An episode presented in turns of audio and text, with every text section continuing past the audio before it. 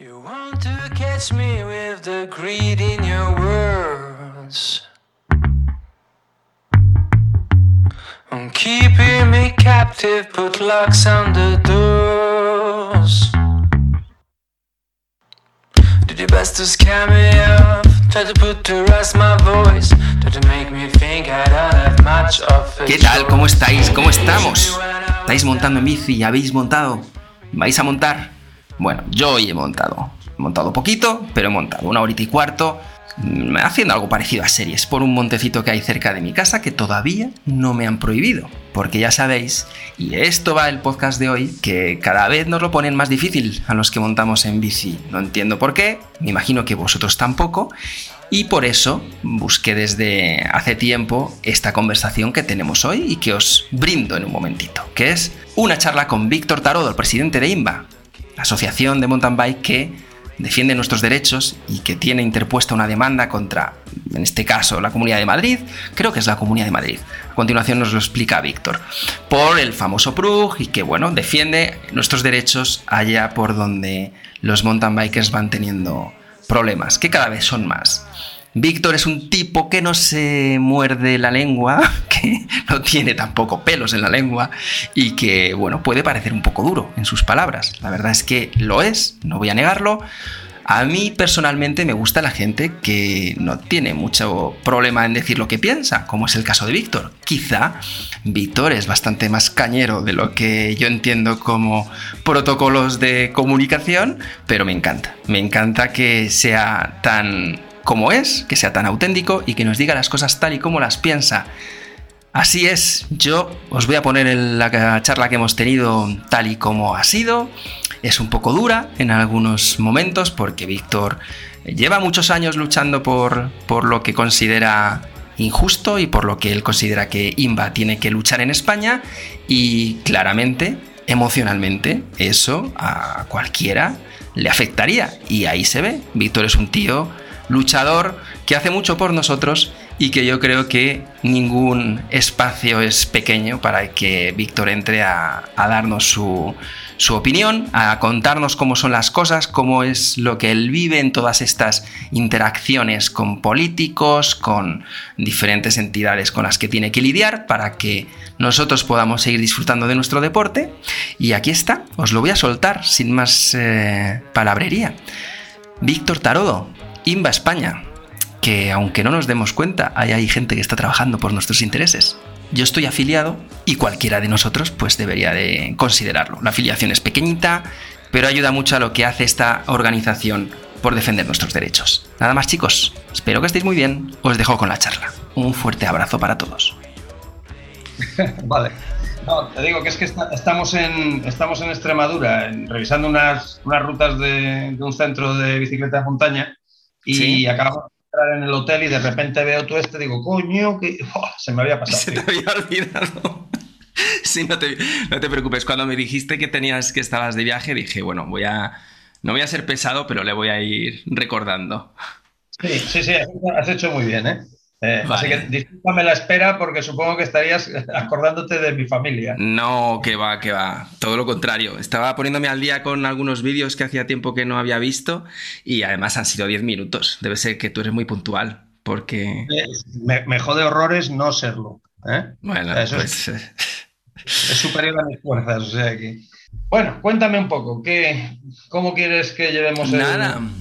Yo llevo mucho tiempo queriendo hablar contigo y resultó que el otro día en una tienda con amigos pues eh, salió el tema y enseguida me consiguieron el contacto y dije pues mira, tengo muchas preguntas, me imagino que como muchos usuarios del mundo de la bici y, la verdad es que no encuentro respuestas en muchos sitios y oye, qué mejor que tener eh, al presidente de IMBA España delante para, para ver si me ayuda a entender algunas cosas ¿no? de lo que estamos viviendo últimamente. Pa- para ver si yo tengo alguna de las respuestas que necesitas, porque yo a veces tampoco las encuentro. Ya me imagino, pero si alguien sabe un poco lo que ha estado pasando estos años y cómo están las cosas, ese eres tú y, y tu equipo. Poco, Sí. poco más sabemos los demás. Que... Pero, ¿en, qué tienda, y en qué tienda te dieron referencias mías? Pues esto fue en LTM Racing, que estábamos Ah, ahí claro, haciendo... Sí, ves, son, haciendo- buenos, son buenos amigos, eso sí. Ah, sí, claro, me lo dijo César. Me lo dijo César. Sí, sí, me dijo, oye, ¿te importa? Digo, no, me ha encantado la vida, joder. Es que esto, mira, además fue, en ese momento yo les estaba, les estaba contando que me habían denunciado hace poco a mí por eh, ah. verme en un vídeo de YouTube eh, por uno de los senderos de Morar Zarzal. Que yo, ni que yo, ni siquiera sabía que, eso, que no podía montar ya en bici por esos senderos de Morar Zarzal. Yo no lo sabía. El caso es que les estaba contando a ellos la anécdota que me había denunciado un usuario a través de verme por YouTube. Me había llamado la, Guardia Civil al teléfono personal y me habían dicho pues, que había una demanda contra mí por haber montado en, ese sitio. Y bueno, pues yo no tenía ni idea de lo que me estaba contando, pero luego resultó que el Guardia Civil era seguidor de los contenidos que hago, eh, tiene mucho cariño por, el, pues, por lo que nosotros transmitimos por el mundo de la bici, las, los viajes en bici, el respeto por la naturaleza y demás, y simplemente me dijo, oye, mira, voy a dejar esto de lado porque sé el tipo de contenido que hacéis y lo único, pues ten en cuenta que, que no se puede montar en bici por, por ahí. Y claro, pues me quedé ahí un poco sorprendido y les pregunté a los chicos del ETM, que como sé que ellos son endureros, pues les dije, oye, ¿qué pasa? ¿Ya no se puede montar en bici en Morar Zarzal? Y ahí surgió tu nombre. Y dije, no, no, tienes que hablar con Víctor, que, seguro que podéis hacer un contenido interesante en el podcast. Y bueno, pues eh, aprovecho, ya que te tengo delante, a lanzarte ese primer tema, porque tampoco se puede montar en Morar Zarzal. ¿Qué está pasando? Pues teóricamente no debería haber ningún problema. ¿Eh? Teóricamente no lo debería haber, porque de hecho mm, Moro Zarzal está fuera, está fuera de la ordenación del Parque Nacional, por supuesto. Eh, que yo recuerde, está también fuera. No, está, está dentro del parque del, del PRCAM, del Parque Regional de la Cuenca Alta del Manzanares, pero el, el PRUC del PRCAM no establece nada, eh, de, ninguna prohibición respecto del uso de sus caminos y de sus senderos eh, dentro del PRCAM, que es el parque natural, no el parque nacional. O sea, el parque natural es una figura de menor protección que parque nacional, que es la máxima. ¿eh? Entonces, el parque natural es lo que rodea, es, digamos, un poco la zona de amortiguación.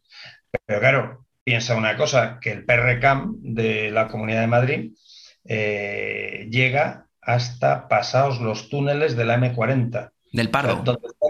Sí, sí, sí. Donde están, donde están los campos de golf. Claro, claro. Mm. Eso es Perrecam. Ahí me he criado yo. Pues eso es territorio del Perrecam. Hasta pasado la M40 un buen trozo. ¿eh? Eh, lo que Por eso nos encontramos también en el Pardo los mismos cartelitos. Sí, claro, porque ahora le ha dado al, director o, a alguien del Perrecam, que es una mm. oficina una es una oficina, te iba a decir lo de que es una oficina siniestra, como aquella de la codorniz, pero no quiero que nadie se lo tome mal, pues seguramente no sabrán ni lo que es la codorniz. ¿eh? Pero bueno, para quien no lo sepa, era una revista satírica que dirigía Álvaro de la Iglesia en los años 60, ¿eh? que, la, que Franco la cerró en dos o tres ocasiones. ¿eh? por, decir barbaridades, ¿no? Por decir barbaridades que eran muy ciertas, ¿no? Había, había una sección que se llamaba La cárcel de papel, ¿eh? que, encerraban a, los estúpidos que escribían cosas raras. ¿eh? Sí, cosas raras. Ah, sí. Sí, en los periódicos, era para, la cárcel de papel era para periodistas. Y los condenaban por decir, bueno, por lo que se decía entonces, eh, digamos, los afectos a, cierto, al régimen, cuando hacían esas, esas cosas, entonces, o, estupideces en general escritas. Y luego estaba la oficina siniestra, ¿no? Que era la clásica oficina con los pelotas y los tal. Bueno, quiero decir, no, no quiero decir que eso sea una oficina siniestra, pero bueno, eh, el que quiera entender que entienda. Eh, ahí, eh, esta gente está en Soto del Real, y allí tienen sus medios y bueno, yo personalmente creo que se están metiendo en cosas que no les corresponden. Eh, en cosas que no les corresponde, porque sabemos de varios ayuntamientos que están dentro del PRCAM que nos han comunicado este verano pasado que habían ido miembros de, esa oficina a pedirles el auxilio de la policía municipal para parar a ciclistas en los caminos y los senderos. Wow. Eh, sí, eh, algunos nos lo comunicaron y nosotros lo consultamos con nuestro abogado y nos dijo que, eso era una barbaridad, que dentro de las funciones de la policía municipal no está en la de controlar la circulación por el campo, ni mucho menos. está eh, ¿vale? Les compete el término municipal, pero eso otro está, es una función que parece ser que está atribuida más directamente a la Guardia Civil. y bueno, pues... y Seprona, ¿no? Sí, al Seprona. Algunos lo han hecho, como por ejemplo en Hoyo de Manzanares, que, han estado persiguiendo a todo lo que volaba. Exacto. han estado haciendo auténticas barbaridades. Nosotros ahora tenemos una, serie, una ronda de conversaciones con el Parque Nacional, eh, promovido por, el, por la presidenta de la Comunidad de Madrid, eh, eh, a través del director general de Medio Ambiente, y se están hablando estas cosas. Y que en la última reunión que tuvimos, hace, hace muy poco, el mes, el mes, pasado me parece que fue, nos decían, había un representante del CAM, no el director, porque parece ser que estaba de vacaciones o algo así, nos dijeron. Estaba también un representante de la Guardia Forestal y estaba el director del Parque Nacional y un, empleado de la Comunidad de Madrid, ¿no? una persona que se dedica a la cartografía, etcétera, etcétera. Y, bueno, claro, les planteamos la situación del, del PRCAM, el representante del PRCAM eh, nos decía que es que eh, senderos PRCAM no se podían montar, eh, que era imposible, porque lo dice la ley de montes. ¿Y de cuándo es la ley de montes? La ley de montes tiene más años que la Chalito. Que no había bicicletas de montaña. Eh, no, entonces, entonces no la sabía.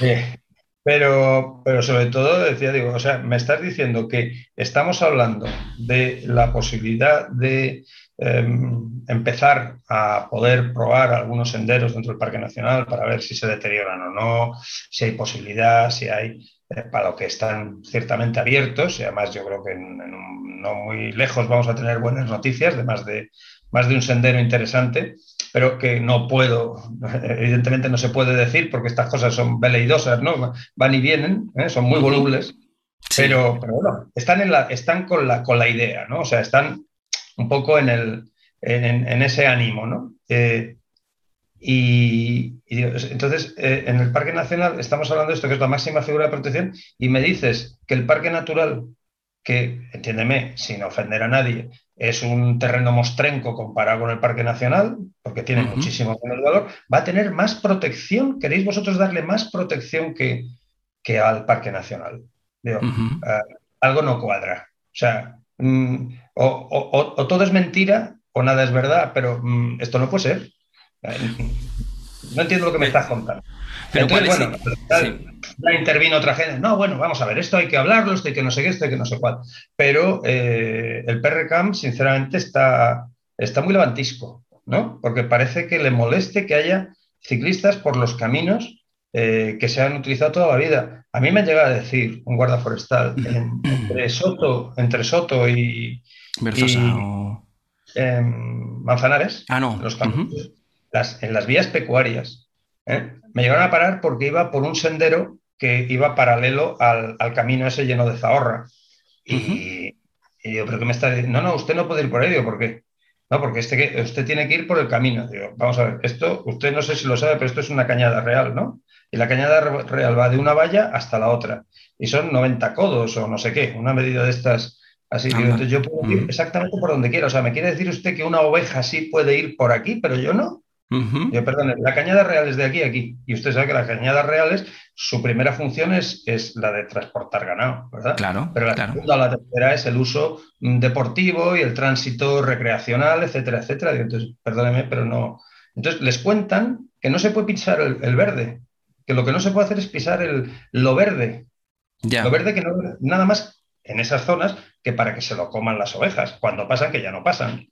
Entonces, eh, o sea, hay, hay sinsentidos, desde mi punto de vista hay muchos sinsentidos y yo creo que hay que coordinar toda esa forma de actuación. ¿no? Y quizá la, Dirección General de Medio Ambiente de la Comunidad de Madrid ahora pueda eh, gestionar un poco mejor esta, esta, línea de pensamiento, ¿no? de, de, un pensamiento, digamos, un poco positivo hacia los ciclistas, porque realmente yo creo que se han dado cuenta que somos muchos miles de, de usuarios que además de miles de usuarios tenemos una virtud y es que dentro de menos de dos años vamos a volver a meter una papeleta en una urna en la Comunidad de Madrid.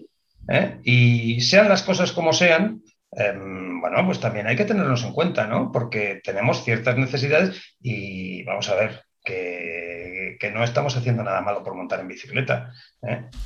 Pero en este momento, en estos sitios en los que hemos estado hablando, a mí se me, a mí los, los el, el PRUG, el, el PRCAM, todas estas cosas a mí es que se me cruzan en la cabeza y no, y no termino de entender muy bien. Sé que la zona de arriba del toda es la del PRUG y luego hacia abajo es la del PRCAM, ¿no? Hablando en Madrid, hablando de Sierra de Guadarrama hacia abajo.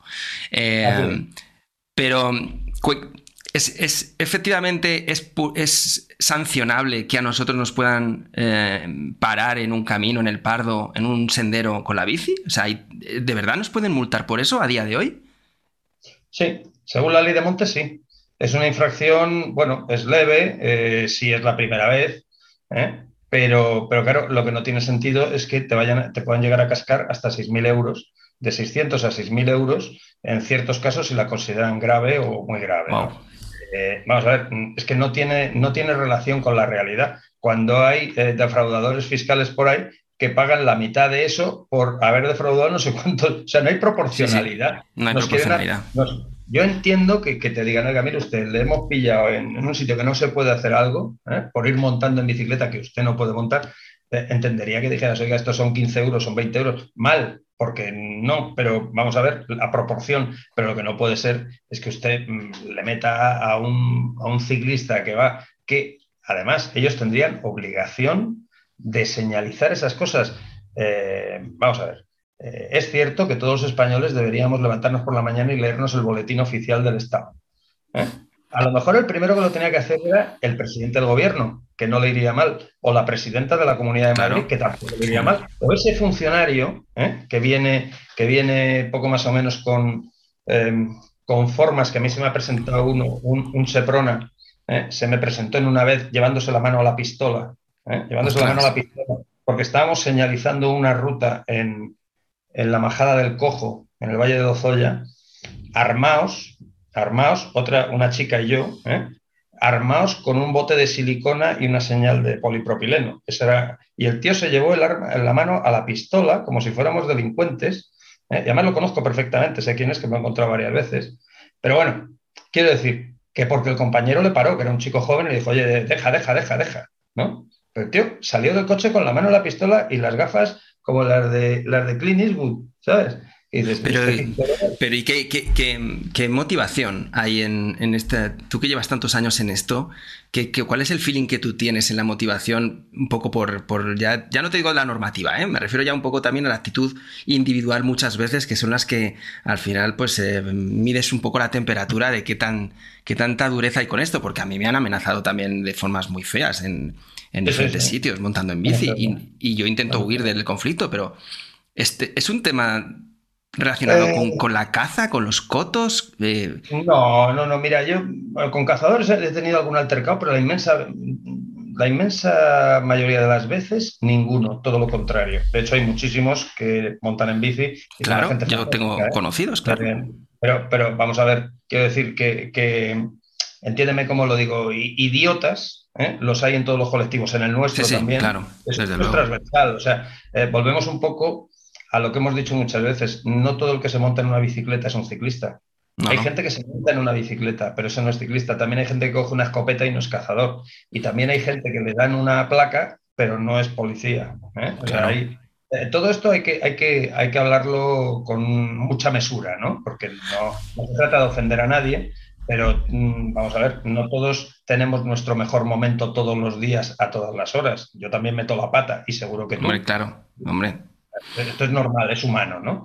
Pero, hombre, esta, esta, esta especie de persecución es la que yo le planteé a, la actual presidenta de la Comunidad de Madrid en una carta antes de las elecciones, preguntándole si, eh, que queríamos saber, porque somos muchos miles de, ciclistas en Madrid y muchos, muchos eh, pertenecen a, a eh, como asociación, como la asociación de ciclistas más grande del mundo, queríamos que nos indicara si iba a seguir esta política de acoso y persecución a los ciclistas en, el campo, en, Madrid.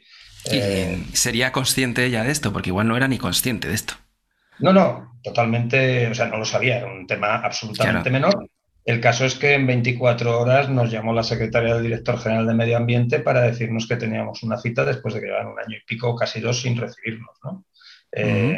bueno, luego además, pues hay que reconocerlo, que la presidenta y el, es que no sé, no sé qué cargo tiene eh, eh, Miguel Ángel Rodríguez, eh, Sendos 2, él, creo que es un consejero, es un asesor algo así, jefe de gabinete una cosa de estas. Es que no, no lo sé, ahora mismo no lo recuerdo.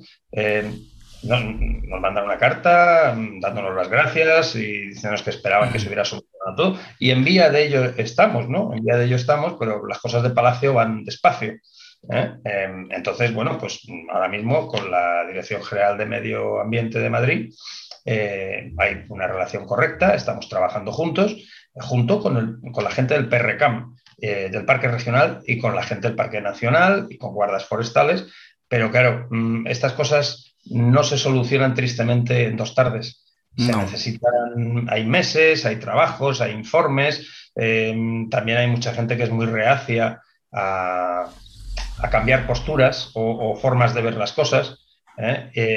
Yo lo que sí quiero decir es que también eh, nosotros no digo que seamos culpables de nada como colectivo, por supuesto, porque esto, es como a veces la gente cuenta, es que eh, los, no sé qué te voy a decir, para no, para no mencionar a nadie así, eh, digamos, los, los, los, salvadoreños, que no creo que ofenda a nadie, si alguien lo ofendo pido disculpas ya de antemano, los salvadoreños, salvadoreños tenemos derecho a, no, perdóneme usted, los derechos son individuales, no son colectivos. Usted como pueblo del Salvador, y cuando digo Salvador por cualquier otra región que se te ocurra, en, cualquier parte del mundo usted no tiene derecho colectivo ninguno. Usted lo que tiene derecho es por ser usted ciudadano de El Salvador. Claro. Pero no, el, pueblo salvadoreño y los derechos van acompañados de responsabilidades, de, obligaciones. Ahí está, y hay que hacer ahí una llamada a la responsabilidad de, de los ciclistas a que, a que tratemos de informarnos. Yo sé que es tedioso y que es pesado, ¿eh? Pero a tratar de informarnos también de las cosas que se pueden hacer y las que no, de por dónde se puede ir y por dónde no, y procurar respetarlo, porque al final en, lo que nosotros hagamos va el prestigio de todo el colectivo. ¿eh? Eh, el ejemplo clásico, llena el Bernabéu de pelotas negras y tira una roja ¿Y mm. dónde va a mirar todo el mundo? A la roja. Eh, claro. Eh, un millón de pelotas negras funcionan perfectamente, pero cuando tiras una roja, todo el mundo mira esa. Si alguien hace algo mal, todo el mundo va a decir, es que los ciclistas, es que los ciclistas, es que los ciclistas, o no, perdón, ese señor, ¿eh? ese señor y en ese momento, porque a lo mejor el resto del día no se equivoca, a lo mejor se ha equivocado en ese momento, ¿no? Claro, pero Los, que, los que llevamos toda la vida montando en bici y que hace 30 años no nos podíamos imaginar que podríamos estar ahora en 2021 hablando de, de que no se puede montar en bici por sitios por los que con 15 años pues, eh, pasábamos las tardes y los fines de semana, algo que, es completamente surrealista. Pues, y viendo también además estos años como van avanzando cada vez las nuevas eh, prohibiciones donde montar la bici, montar en bici, entiendo que que llegas a un nivel de hastío que ya la gente dice, pues mira, vale, no me dejas montar en bici aquí, pues voy a ir a, unos, a unas horas en las que no me vea nadie o unos días en los que no me vea nadie. Pero, pero claro, es que aquí yo vivo al lado de Boadilla del Monte. En el Monte de Boadilla han hecho lo mismo. Han eh, cortado todos los senderos, pero no solo los han cortado, es que han pasado con maquinaria, con abriendo, arando 4, 5, 10 metros arando, reventando todo tipo de vegetación, han plantado unos carteles que dicen que están haciendo trabajos de conservación y han puesto unas vallas.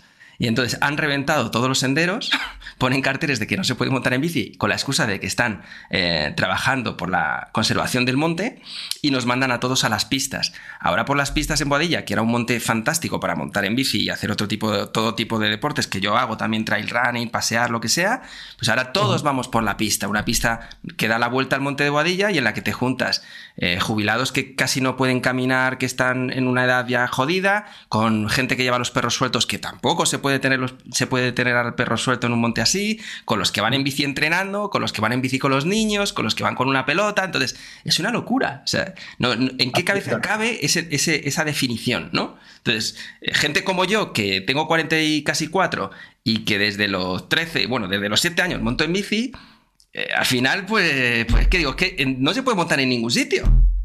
Es que no se puede ninguno. es, un problema de las, de las zonas superpobladas. Este, este problema eh, no se plantea en Zamora, te lo aseguro. eh, y no se plantea en Gijón o no se plantea, bueno, puede haber algún sitio, quiero decir, pero en general no se plantea. Se plantea en, en las zonas superpobladas. Madrid tenemos un problema, es que somos muchos en una provincia muy pequeña.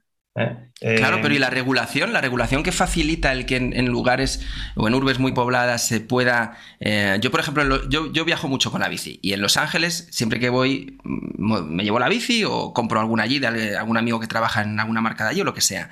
Eh, los caminos los tienes señalizados por horarios. Entonces, mm. tú sabes que de tal a tal hora podemos ir los de las bicis y los de los caballos. De tal hora a tal hora los de los caminantes, los que hacen trail. De tal hora a tal hora hasta las motos. Entonces, bueno, tú vas yendo por la pista, subiendo y vas viendo los postes y dices, ah, mira, este está cerrado por mantenimiento. Que además el mantenimiento lo hacen los mismos, los mismos clubs que usamos la montaña, ¿no? Que eso es otra de las cosas eh, que quería compartir contigo para ver qué tan lejos estamos de eso, ¿no? Pero, ¿hay facilidad para sentarse y regular juntos? Porque yo no creo que ninguno de los usuarios estemos en contra de regular. Todos creemos que, cuando somos muchos, pues oye, hay que poner unas normas, no nos queda otra. Porque si no, somos unos salvajes. Es así, es así, pero eh, vamos a ver, eh, todo el problema es sentarse a trabajar. ¿eh? Sentarse en una mesa, sentarse a trabajar y utilizar algo que se utiliza bastante poco, que es lo que tenemos entre las orejas, es decir, el cerebro, ni más ni menos, ¿no? Por mm, utilizar el pensamiento y un pensamiento positivo, un pensamiento en el que el, empleado público o el funcionario está para resolver problemas, no para crearlos. El, problema que, yo llevo observando muchos años en España es que salvo algunos mm, muy meritorios empleados públicos o funcionarios en algunos casos, eh, salvo un buen puñado de ellos, la inmensa mayoría de los que conozco eh, mm, se dedican sinceramente a poner, a poner palos en la rueda. Eh, por alguna extraña razón, hay mucha gente que tiene algo en contra de la bicicleta. Eh, lo primero que tienen es que no la conocen, no saben de lo que están hablando. Eh, y eso les hace verlo ya con unos ojos, eh, bueno, digamos que no son amigables. Mm. luego también ocurre que en muchas situaciones, en estos, entre los gestores de los espacios naturales, hay gente que lo considera su finca. Es como su finca, porque es suyo. Y dices, perdona, que no es tuyo, que es que de quién es, es mío. ¿Eh? O es de, todos nosotros, o es de todos los demás, de todos los ciudadanos, tú también. Pero tú, como gestor de ese espacio natural protegido o no protegido, ¿eh? como gestor de ese espacio, tú lo que tienes que hacer es tender a, facilitar y a dar, eh, dar soluciones. Nos está pasando en, en Colserola, en Barcelona y aquí en Madrid, nos ha pasado el, eh, cuando abrieron el confinamiento municipal, ¿sabes? Bueno, el que, que estábamos todos, eh, decían, es que se ha llenado de gente. Y dices, e, e, esto es tremendo, porque es que fíjate cómo está la carretera de las aguas, es que está lleno de gente corriendo, saltando, brincando en bici, en no sé qué. Es que aquí puede haber una accidente. ¿Y qué, ¿Y qué quieres? Si llevamos dos meses metidos en casa, mm, dicho cariñosamente, pedazo de zopenco. Es que, queremos sentir la naturaleza. es que tenemos ganas de salir al campo, no lo entiendo. Claro, claro. Que no me voy a quedar en el rellano del ascensor de mi casa, que si puedo salir al campo salgo y tú lo que tienes que hacer es tratar de ordenar esa circulación. Si no prohibieras los caminos interiores de Colserola, si no los estuvierais prohibiendo para que solo pasara la gente a las hípicas o a los restaurantes, ¿eh? A lo mejor esa capilaridad, como pasa en el Parque Nacional de Guadarrama y pasa en el Perrecam, esa, la gran capilaridad de senderos que hay hace que no te encuentres a nadie nunca o casi nunca. Mm. Es, te encuentras gente, pero vamos a ver. ¿eh? Eh, esto no es, no, es un, no es un reguero, no es la, gran vía o no es la. no, no, es una zona complicadísima. no existen esos problemas. Eh, lo que pasa es que cuando pedimos estudios, cuando decimos que se hagan conteos, em, silban y miran para otro lado, no quieren dar información. ¿eh? Pero, eh, pero tú tienes acceso o conocimiento sobre datos sobre el problema? Es decir, ¿hay una cantidad elevada de accidentes provocados con la bici? ¿Están pasando cosas que a lo mejor los usuarios desde lejos no, conocemos porque no tenemos información y entonces no sabemos que el problema de verdad es, grande? Eh, ¿Nos estamos hosteando mucho en la bici y están teniendo que venir helicópteros a por nosotros? ¿Estamos atropellando gente? ¿Hay información sobre esto? hay, hay, hay, alguna, hay algunos casos, sí, hay algunos casos de gente que ha caído, que se ha dado un golpe, que han tenido que rescatarlo, por supuesto, pero está habiendo, por ejemplo, comparativamente muchísimos más de senderistas y de montañeros. Eh, pero vamos, no, digo por eso que sean ni mejores ni peores. No, no, no, claro. El que se cae y se torce un tobillo, me da lo mismo, vaya haciendo lo que vaya haciendo. Se, ha torcido un tobillo, habrá que darle ayuda. Claro, claro.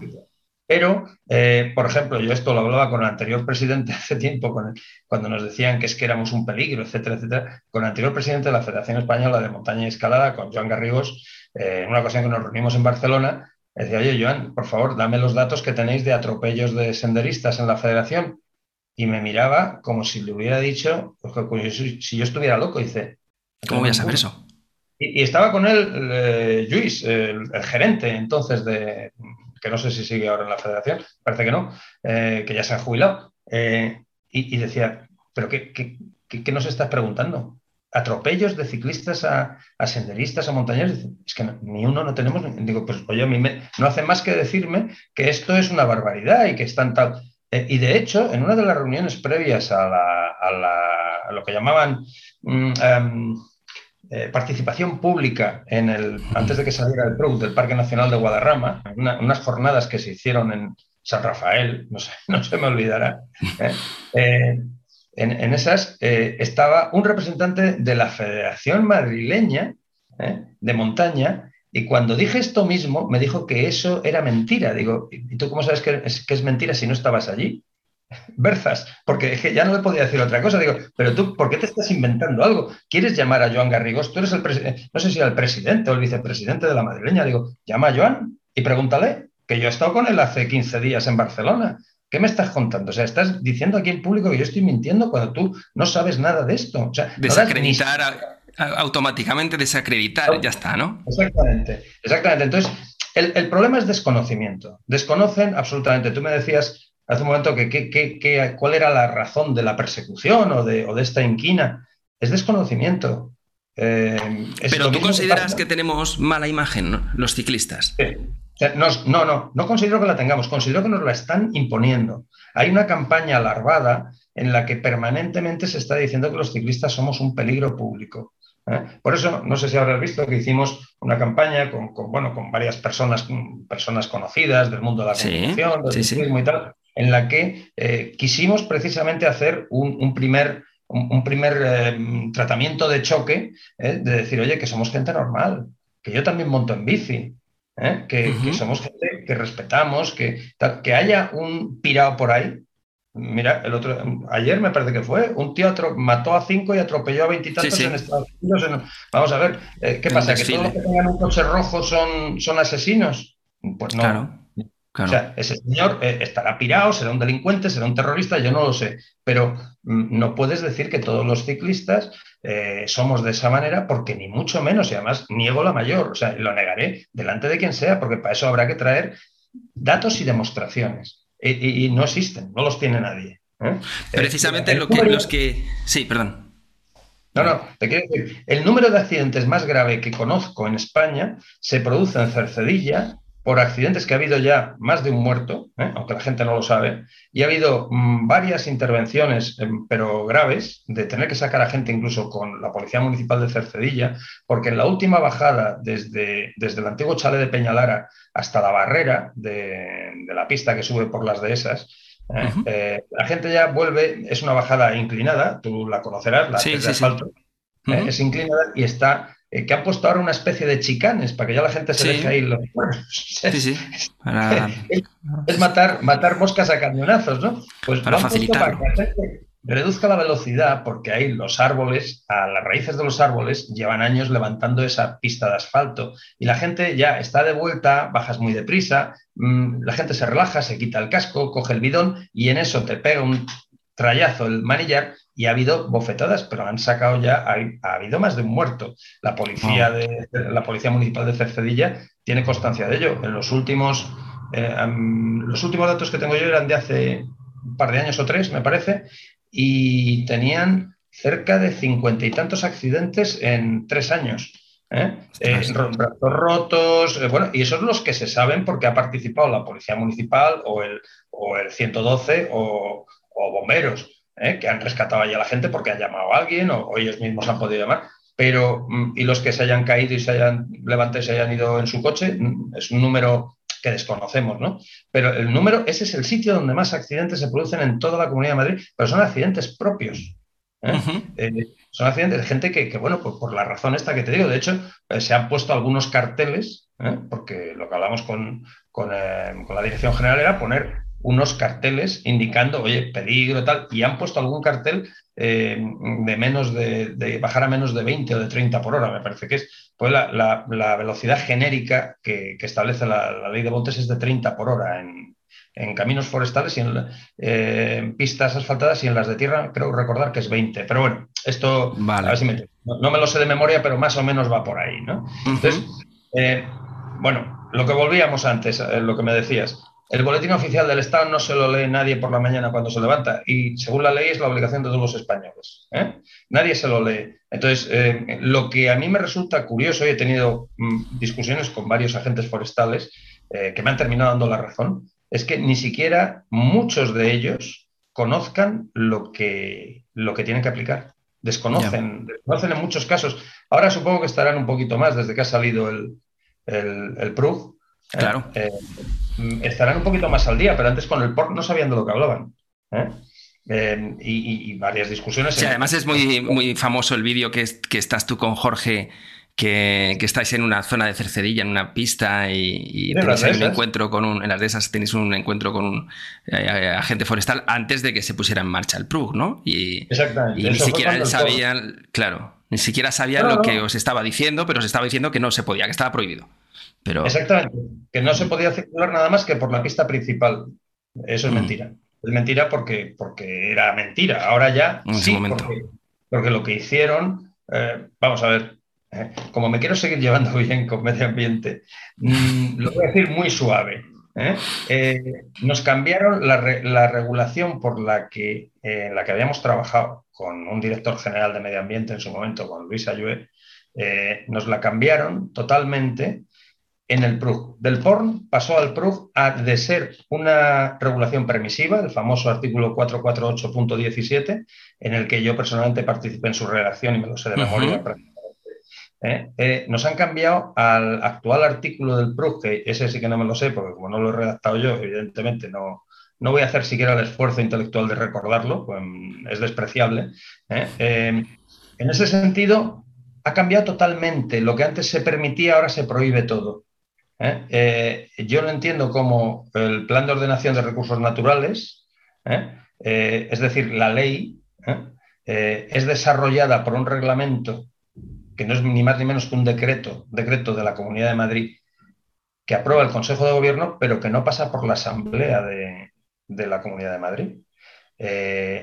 por decreto se aprueba todo lo contrario que había establecido la ley. Un reglamento, bueno, lo, que decía Napoleón, hagan ustedes las leyes y déjenme a mí los reglamentos. Porque el reglamento es el que determina claramente lo que, se, puede, y que no. Claro. Exactamente. Entonces han hecho esto prácticamente. El PORN ¿eh? establece el plan de ordenación de recursos naturales, porque así dicho suena un poco raro, ¿no? Para quien no lo conozca, establece cuál es la situación y las actividades que se pueden y no se deben o no se deben hacer. Luego el PRU regula todo eso ya al detalle. ¿eh? Al detalle. Pero ¿y quién gana por sacarnos de la montaña, Víctor? ¿Quién, ¿Quién, gana? Porque yo personalmente creo que, bueno, te podría decir quiénes, pero no te lo voy a decir, perdóname, porque quiero seguir viviendo tranquilo. Pero hay ciertos elementos por ahí, hay ciertos elementos que, que mm, crean esa imagen permanentemente de, mm, delincuentes o nos la quieren. Pero más allá de, una, de un conflicto personal o, de, o del maltrecho ego que puedan tener algunos individuos por ahí, ¿hay de verdad un beneficio propio, algo cuantificable que puedas decir, oye, pues mira, que los ciclistas no estén aquí, yo gano esto? No. Porque, porque los ciclistas traemos riqueza, los ciclistas eh, somos observadores de la naturaleza para detectar posibles cosas que estén sucediendo, animales que, les esté pasando algo, eh, incendios, cualquier situación, porque al final somos watchers que estamos por ahí que nos gusta también pararnos a disfrutar de la naturaleza, no estamos solo eh, derrapando y pegando saltos, hacemos muchas, muchas cosas muy Muchísimas cosas. Una de ellas, por ejemplo, en, creo que fue en Valencia, me parece que fue en, o en Alicante, hace cosa de 5, 6 o 7 años, eh, una persona, un enfermo de Alzheimer que había, se había perdido, había como setenta y tantos guardias civiles buscándolo por el monte, lo encontraron dos ciclistas que había pasado la noche al, al raso, pues se había perdido, lo encontraron dos ciclistas montando por una senda que teóricamente estaba prohibida. Mira, qué historia tan bonita. Si esos dos ciclistas no se hubieran atrevido a meterse por esa senda, ese señor hubiera muerto porque tenía una hipotermia de caballo. Eh, dos ciclistas que se atrevieron a meterse por una senda que estaba prohibida, le salvaron la vida a un enfermo de Alzheimer que se había perdido al salir de una residencia de ancianos. Eh, pero esto nunca lo dice nadie. ¿Eh? Por, eso, por eso yo lo repito constantemente. Eh, los propios eh, forestales o los, bomberos forestales en más de una ocasión nos han dicho que ciertos caminos y ciertos senderos han parado más de un incendio, de incendios de matorral bajo. Evidentemente, si se están quemando árboles de 40, bueno, 40 de, 15 o 20 metros de altura, el, fuego pasa por las copas, ¿no? Pero estos pequeños incendios de pasto que al final pueden llegar a quemar esos árboles, se han parado porque había sendas que están utilizadas por nosotros por senderistas, por las vacas, claro. por, motoristas en muchos casos. Eh, es decir, porque hay caminos abiertos en el, monte.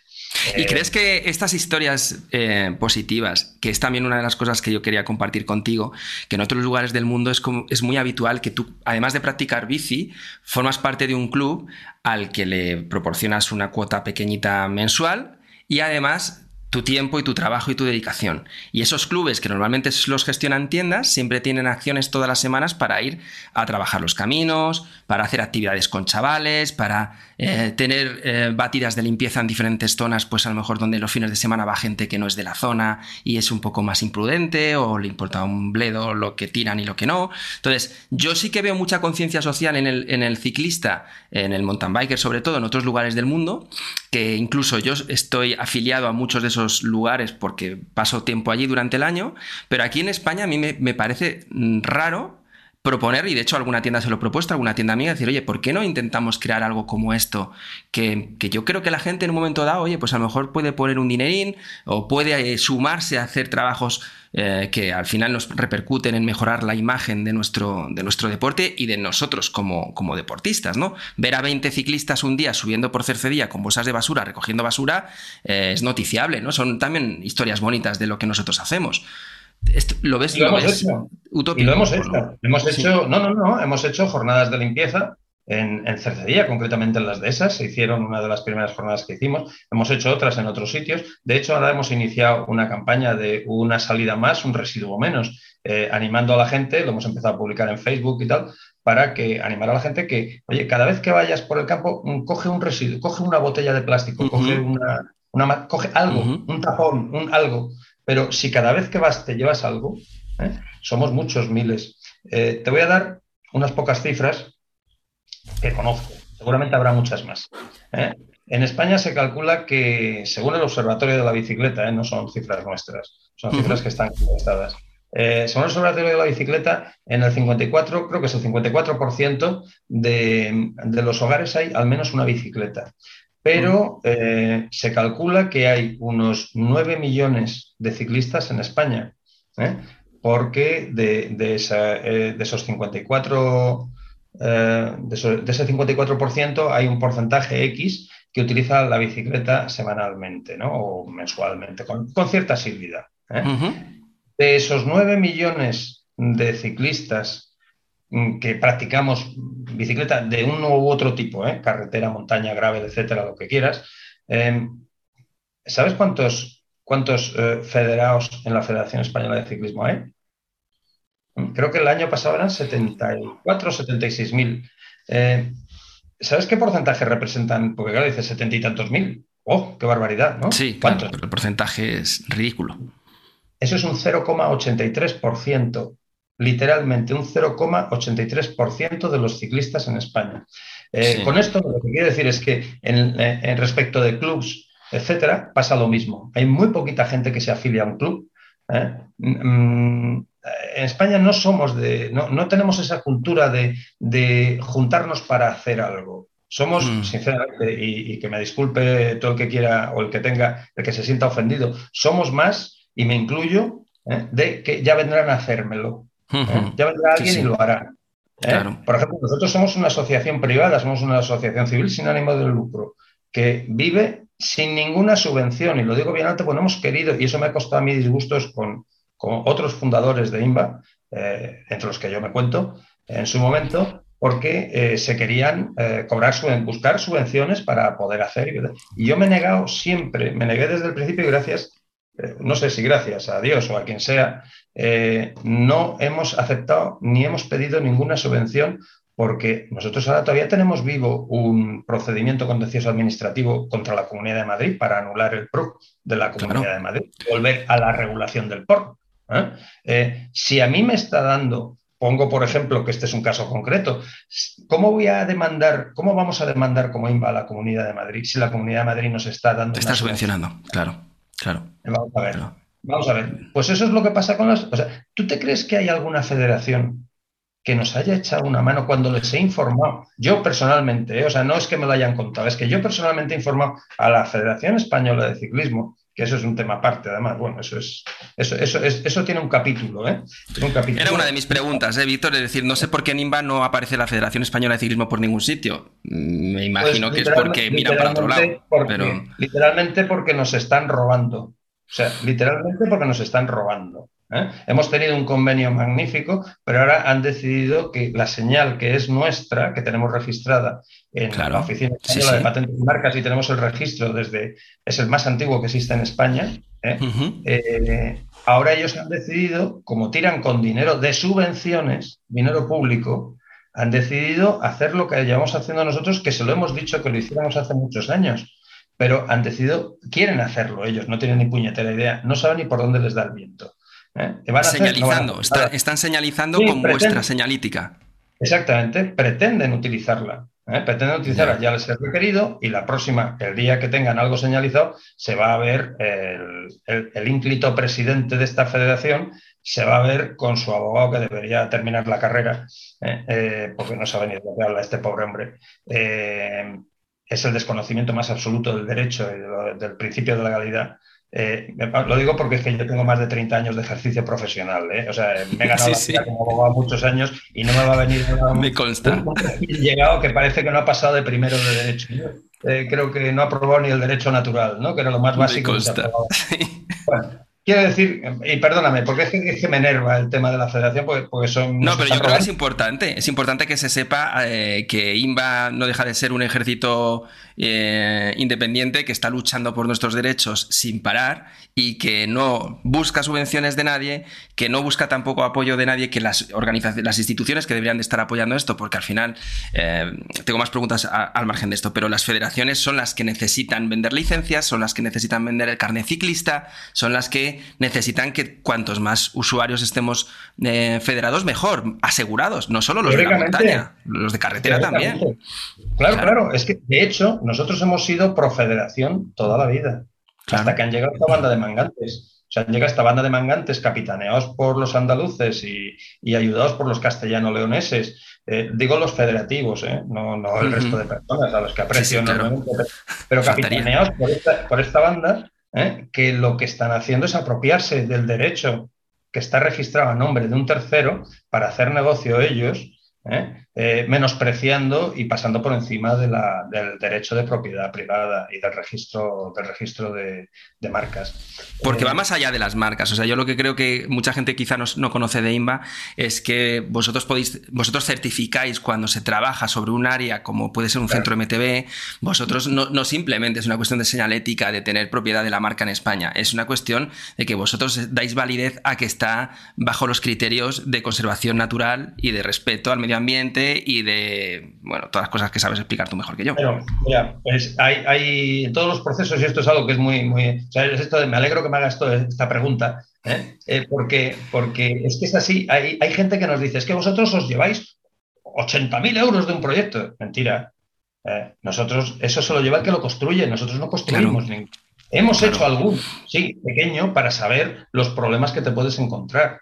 ¿Eh? para conocer, porque si no has hecho un vaso no le puedes decir a nadie cómo se hace un vaso, pero los proyectos los hacen empresas constructoras. Nosotros tenemos un grupo de técnicos que hacemos cursos y de hecho esta primavera volveremos a hacer otro de técnicos de señalización, formamos gente, es un título privado, es simplemente para que la gente sepa cómo hacemos nosotros en INVA, eh, y esa gente son los que deben hacer un proyecto, pero también lo puede hacer por bueno, pues por, la ley, la legislación europea, creo que es la ley omnibus esta, eh, cualquier ingeniero de caminos, cualquier ingeniero de industrial, bueno, mm, gente que, ingenieros forestales, de montes, etcétera, que tienen capacidad para hacer este tipo de proyectos y saben más que nosotros, por supuesto. ¿eh? Entonces, eh, cualquiera puede presentar, o el arquitecto municipal hace su proyecto, ese proyecto se aprueba, sale a concurso o a adjudicación directa por el sistema que establecen los contratos de la, eh, los contratos de la administración pública em, y ahí sale adjudicataria una empresa o un particular que se le adjudica eso. ¿eh? Él lo hace de acuerdo al proyecto que se ha presentado, lo construye. Claro, como cualquier concurso. Y nosotros al final vamos a certificar que eso esté de acuerdo a lo que dice el proyecto para acreditarle al promotor, que es ese ayuntamiento, esa diputación o esa comunidad autónoma, que eso que ha pagado está todo ahí. Está todo ahí. No le han engañado con, que las, las señales sean mm, de mm, plexiglas en vez de que sean de divón o que sean de... Que se las va a comer el sol en, tres tardes. Exactamente, que esté todo en condiciones, que esté bien señalizado, que la gente no se pierda. Eso es lo que estamos haciendo ahora en Herbás, eh, aquí en Valle de Ambroz. ¿Eh? Eh, que estamos viendo unas rutas fantásticas, eh, y, lo que le vamos a garantizar a la, a la en este caso es la, Diputación, no, es la, el Medio Ambiente de Cáceres, de, la Comunidad Autónoma, perdona, de, Extremadura, pues ya tengo un lío de promotores, esto es me extraña. Pero, em, pero lo que les vamos a garantizar a ellos es que lo que han pagado está y que la gente puede venir, cualquiera que quiera venir, va a venir a hacer y a practicar con seguridad el ciclismo de montaña por unos caminos mejores, peores, según lo que ellos elijan. ¿eh? y luego el promotor o el, adjudicatario, ¿cómo, ¿cómo, explota en un centro MTB? El, adjudicatario hace la obra y la entrega. Y ahí se olvida, y se acaba su papel. El promotor lo que tiene que hacer es trabajarlo. Trabajarlo porque las cosas no vale, eh, no vale con señalizar unas rutas y dejarlas ahí eh, a ver si, mm, no sé qué te voy a decir, por, por inspiración divina viene alguien a usarlas. Las rutas hay que, promocionarlas. O sea, claro. ¿qué hemos visto todos que ha sido el ejemplo de promoción los últimos años? AINSA. Cuando lo certificamos la primera parte en el año 2010, ¿eh? Eh, empezaron a hacer, que ya llevaban haciendo, las quedadas, las, ¿Cómo se llaman estos? las, carreras de las Enduro World Series. Enduro World Series. Han hecho la guerra del inframundo. Bueno, se inventan, se han inventado festivales, se han inventado marchas, se han hecho rutas nuevas, han ampliado lo que eran las primeras veintitantas rutas iniciales. Ahora ya no sé cuánto, deben tener cerca de 60 o 70. Y han favorecido que los negocios locales se adapten al, al, nuevo usuario, ¿no? Porque entiendo que aquí la riqueza que, que ellos han generado luego tiene que tener un sentido logístico dentro de hoteles, restaurantes y todo esto, ¿no? Es que el, retorno es indirecto. Siempre el retorno es indirecto. Es decir, la instalación es gratuita de usar. ¿eh? Eh, tú vas a un centro eh, y salvo que alquiles una bici o, no sé, o te, compres algo, la, instalación es pública sobre caminos que, que además tienen la bendición de medio ambiente. O sea, todas las rutas que están señalizadas están aprobadas por medio ambiente de la comunidad autónoma que corresponda y su ayuntamiento. ¿Eh? Eso siempre lo garantiza. Vale. Es condición para señalizar. Eh, a partir de ahí, ese promotor lo que tiene que hacer es eh, trabajarlo, trabajar el producto. Y crear servicios, servicios alrededor, que pueden ser guías, clases, ¿no? Alquiler de mecánica, entrenamiento. Claro. Hay de todo. AINSA ha crecido. Yo, vamos a ver, yo lo conozco hace, pues eso, desde el año 2009 que empezamos a trabajar allí ¿eh? En el año 2010 creo recordar que se, que se certificó y en creo que fue el 2011 ya cuando se inauguró como centro, pero bueno, por ahí son las fechas, me voy a estar equivocando en meses. Y, mira, las, las, últimas cifras que, que, facilitó Jorge Ruiz eh, era que se habían creado como 250 puestos de trabajo en, el, en, la comarca, en el Sobrarbe, entre Montaña, Insa, etc. Eh, y que el Turismo de Aragón nos da aproximadamente una media de gasto del turista que pernocta en la zona de unos 110, 115 euros eh, diarios. Si tú multiplicas eso por 70.000 pernoctaciones, eh, pues te va a salir fácilmente casi 8 millones de euros. Sí, sí, yo los últimos cálculos que hice me salían 7 y pico. Por eso te digo, unas veces era un poquito más, un poquito menos, depende. Oye, hay turistas que luego además no se gastan 110, sino que se gastan 150 porque se llevan longaniza, queso. Hombre, claro, faltaría más. y que si además uno de los mayores comedores de longaniza de Graus. A mí también. ¿no? a mí también. Y hay muchas más cosas alrededor y siempre compras un recuerdo y te llevas algo y tal, aparte de, aparte de bueno, no, lo voy a decir, pero de, esos gin tonic que todos nos tomamos. Hombre, ¿eh? claro, de la cervecita. O de, las tronzadoras, ¿eh? de, esas cervezas. Pero que, Además, los promotores, si trabajan bien esos servicios, pues son buenos planes de familia. Ya no es solo que te vas tú con tus dos amigos, sino que nos juntamos las familias, vamos para allá, y los chavales y, las parejas tienen un montón de actividades que también generan riqueza. Eh, en este caso, a INSA, que siempre hablamos de INSA, porque yo creo que todos los españoles estamos muy orgullosos de ese pedazo de proyecto, que a nivel mundial es un súper ejemplo, pero que hay un montón por España.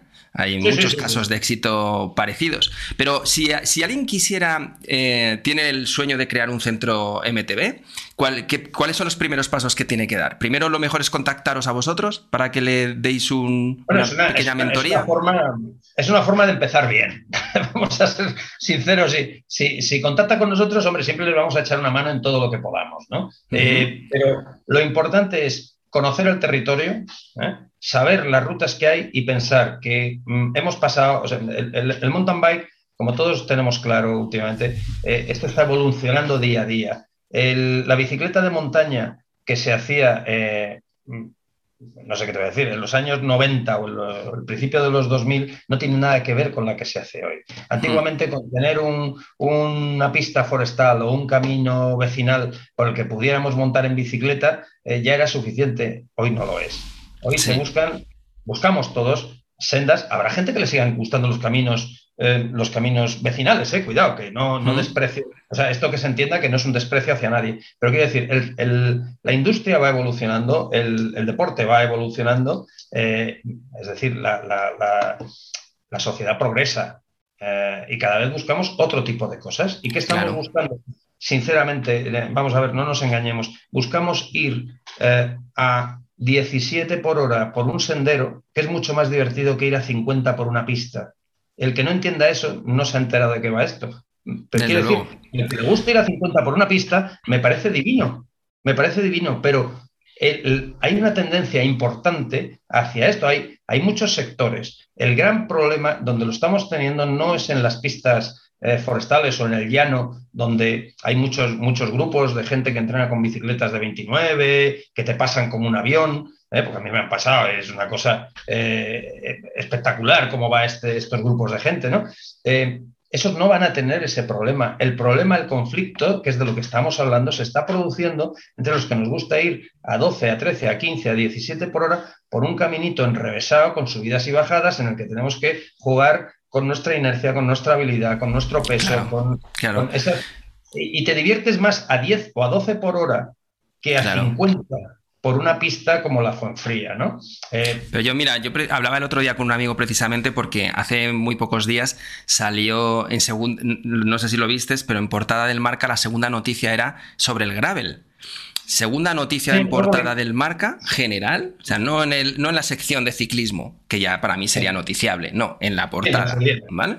Entonces, eh, yo pensaba, ostras, yo soy usuario también de Gravel, pero esto que comentas de cómo se puede ir de rápido en las pistas, si nos están acortando el tipo de uso de los senderos, solo nos dejan ir por pista y, y empezamos a fomentar tanto el uso del Gravel con nuevos usuarios que se meten a este deporte, que no quieren hacer carretera, que son gente ya que, bueno, pues que viene de, otros deportes, lo que sea, pero el gravel se puede ir muy rápido, 50, 60 y 70 por hora bajando en una pista. El otro día me pasaron dos en, la zona de... Ras em, eh, ahí, la de las piedras, ¿cómo se llama? Ahí en Madrid, la zona de piedras, está... La pedriza. Eh, la pedriza. la pedriza. la pedriza.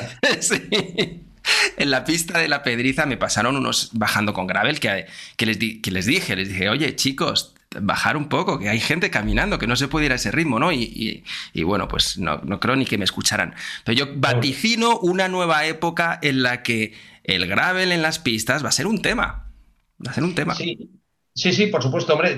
Ten en cuenta además que el gravel está siendo eh, refugio de muchas actividades. Es decir, hay mucha gente, yo conozco, eh, y, lo, digo por eso, porque no tengo ningún dato oficial, sino los que yo manejo de, de amigos y de tal, que se cambian al, se van al gravel. Claro. Es que, puedo rodar prácticamente como en la carretera, porque son ciclistas de carretera, ¿eh? pero, pero claro, el peligro es mucho menor. Es que, es que la gente está harta de que nos, nos atropellen. De, es que hay una cantidad de muertos que, luego además, que no son muertos. O sea, vamos a ver, y en esto quiero, mm, quiero decirlo muy claro, son eh, mataos, ¿eh? son asesinados. Son asesinatos. Por tipos, ¿eh? por tipos que van todos, como, como dice un amigo mío, endrogados, que van endrogados, que, un ciclista sale a las 9 de la mañana, pues se levanta a las 8 un fin de semana para, para hacer con su grupeta una ruta por carretera y se encuentra a un mameluco ¿eh? un mameluco que, que vaya para dormir. De, una, de hours de estos que va de, todo lo que sea y más hasta las cejas, ¿eh? Eh, conduciendo un vehículo y atropella a uno, a dos, a tres, a siete, ¿no? Y mata a mm. alguno. Eso es lo triste. Mm. Y a ese tío dicen, los periódicos dicen, ha muerto un ciclista. Eso será se ha muerto si le ha dado un infarto, caballero. o si se ha caído él por su cuenta. Exactamente. Pero si, pero si lo que han hecho ha sido atropellarlo, es que lo han matado. ¿eh? Hmm. Lo han matado. Y ahí hay un problema porque, bueno, pues hay una serie de fiscales de tráfico, hay una serie de gente que, que todo esto lo quieren ver como, como un accidente, como un... No, no, perdóneme, perdóneme, es que, eh, vamos a ver, esto es, tenía que ser una circunstancia agravante. ¿Qué sociedad estamos haciendo que la gente sale puesto de todo a las 9 o a las 10 de la mañana de, una discoteca? Pero estamos mm. locos. Pero esa gente es que no dobla el lomo, no dobla el lomo en su vida.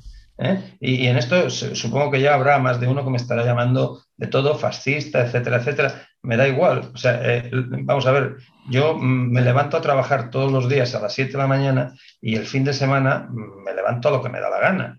¿eh? entre otras cosas, a hacer bicicleta de montaña ¿eh? y a disfrutar. Y no hay derecho a que me salga un imbécil de una discoteca, me atropelle, me mate y luego encima el periódico, el periodista sagaz, porque hay muchos sagaz periodistas, me va diciendo que me he muerto. Perdón usted, me moriré de muerte natural, de un infarto o, de un ataque de caspa pero no me voy a mm. morir porque me atropelle, eh, porque me haya atropellado un Seat León con un, con un drogadicto dentro metido. Lo que hay que Estamos... hacer es drogadicto en, en, la cárcel y tirar la llave. ¿eh? Mm. Y dejarnos de tonterías, porque al final estamos haciendo, sinceramente, estamos haciendo una sociedad débil. ¿Eh? O sea, mm. la gente, como dicen en Cádiz, son más flojos que un muelle de guita. ¿Verdad? Para la gente, para que quien no sepa lo que es la guita, que sepa que es un muelle de cuerda. que eso sí que es flojo. El, problema de todo esto es que eh, nos dicen que nos, que nos, estamos muriendo. No, no, no, perdón, que me están matando. O sea, que me está matando mm. un tío que va puesto de drogas hasta arriba.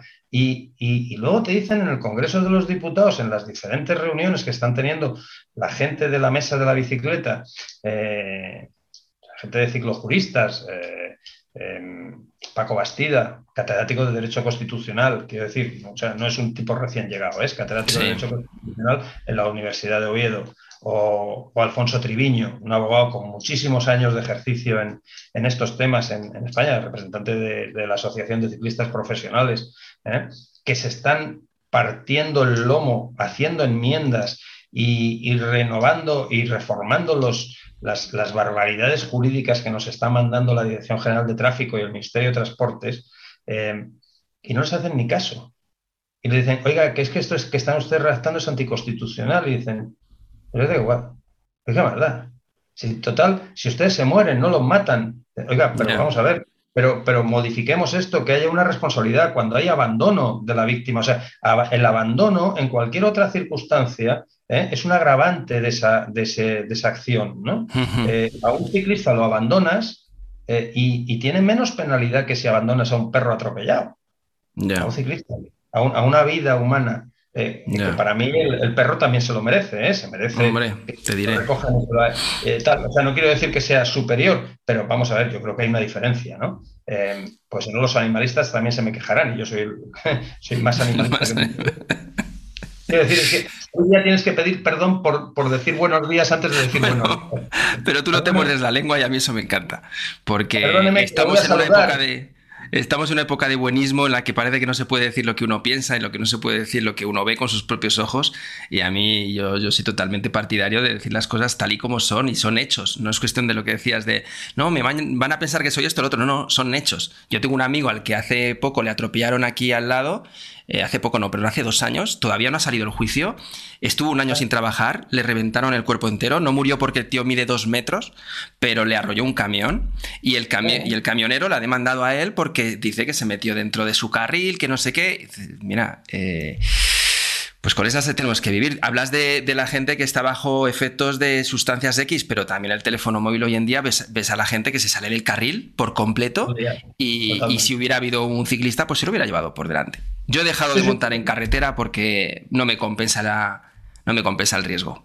No. No, no merece la pena. Y entonces, volviendo un poco al, origen de toda esta conversación, eh, precisamente hay mucha gente que se está yendo al gravel, porque claro, en una pista de tierra eh, están teniendo mucha más tranquilidad para, montar en bici que, en carretera. Hay mucha otra gente que entrena porque pues, bueno, pues el ciclismo de montaña necesita una cierta potencia que también te la da la bicicleta de carretera o grave. Claro, claro. Es fantástico. O sea, eh, como dice mi mujer, eh, para gustos los colores. Es decir, si lo mejor es que haya muchas opciones. que haya gente que vaya a un pump track y de saltos con una bicicleta de dirt y otra gente que haga bike trial y otra gente que haga cross country y, otros descensos. O sea, vamos a ver, si es que no tenemos que hacer todos lo mismo. Cada uno hará Pero eso mismo, eso es una de las cosas con las que yo también iniciaba o, el sentimiento con el que iniciaba esta conversación, es que yo no conozco a ningún ciclista que no le parezca bien que haya otros colectivos o otros usuarios en la montaña. No conozco a ninguno.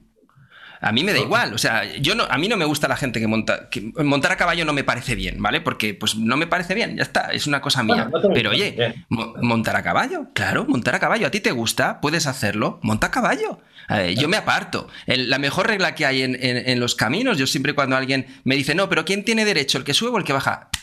Tú te paras. ¿Qué más da? O sea, si, si, en cualquier ámbito de la vida tú te vas a cruzar con otro ser humano, ¿qué tipo de ser humano quieres ser? Pues el que se aparta, el que cede el paso, el que sonríe, el que saluda. Pues es lo mismo. ¿Qué más da si está subiendo o bajando? Yo me aparto y saludo, pues es lo mismo. El educado, el educado. De todas formas, esto que, me decías, mira, yo después de pensarlo mucho, porque, como, tengo ya muchos años, ¿eh? Eh, aunque no os parezca, pero este. la, bici, la, bici, la, bici, rejuvenece siempre. me, rejuvenece más el frigorífico.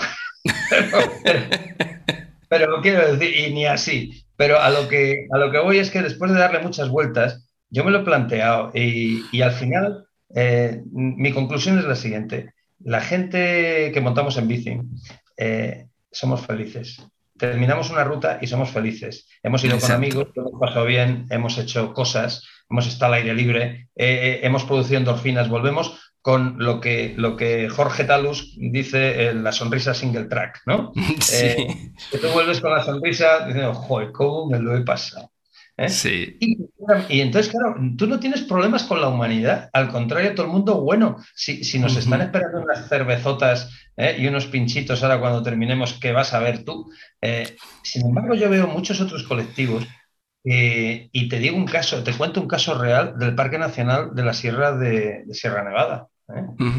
allí en, en, la oficina del parque, en Pinos Genil, nos han dicho mm, que todos los fines de semana les entregan como mínimo unas 30 o 40 quejas sobre ciclistas, escritas en papel, son fotocopia de fotocopia, de fotocopia, de fotocopia. O sea, eh, hay gente que se dedica a llevar, a irse hasta la oficina del Parque Nacional en Pinos Genil y llevarse una copia de una, de una fotocopia con una denuncia y tienen un armario lleno, un armario lleno de gente que va y lo deja quejándose de los ciclistas. Es decir, hay, hay mucho enfermo mental que no está diagnosticado y que está suelto por la calle. Y, yo desde aquí hago un llamamiento a las, a, las, a, las, administraciones sanitarias para que los encierren, porque ya está bien.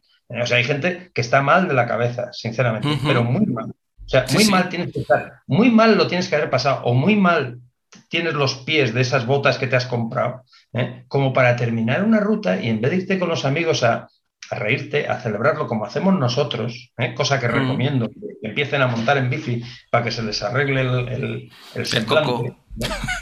Eh, el coco va a ser difícil, pero por lo menos a lo mejor la sonrisa se les pone. Que, empiecen a montar en bici para esto porque las botas que llevan les deben hacer unas ampollas. Mucho daño, ¿eh? sí.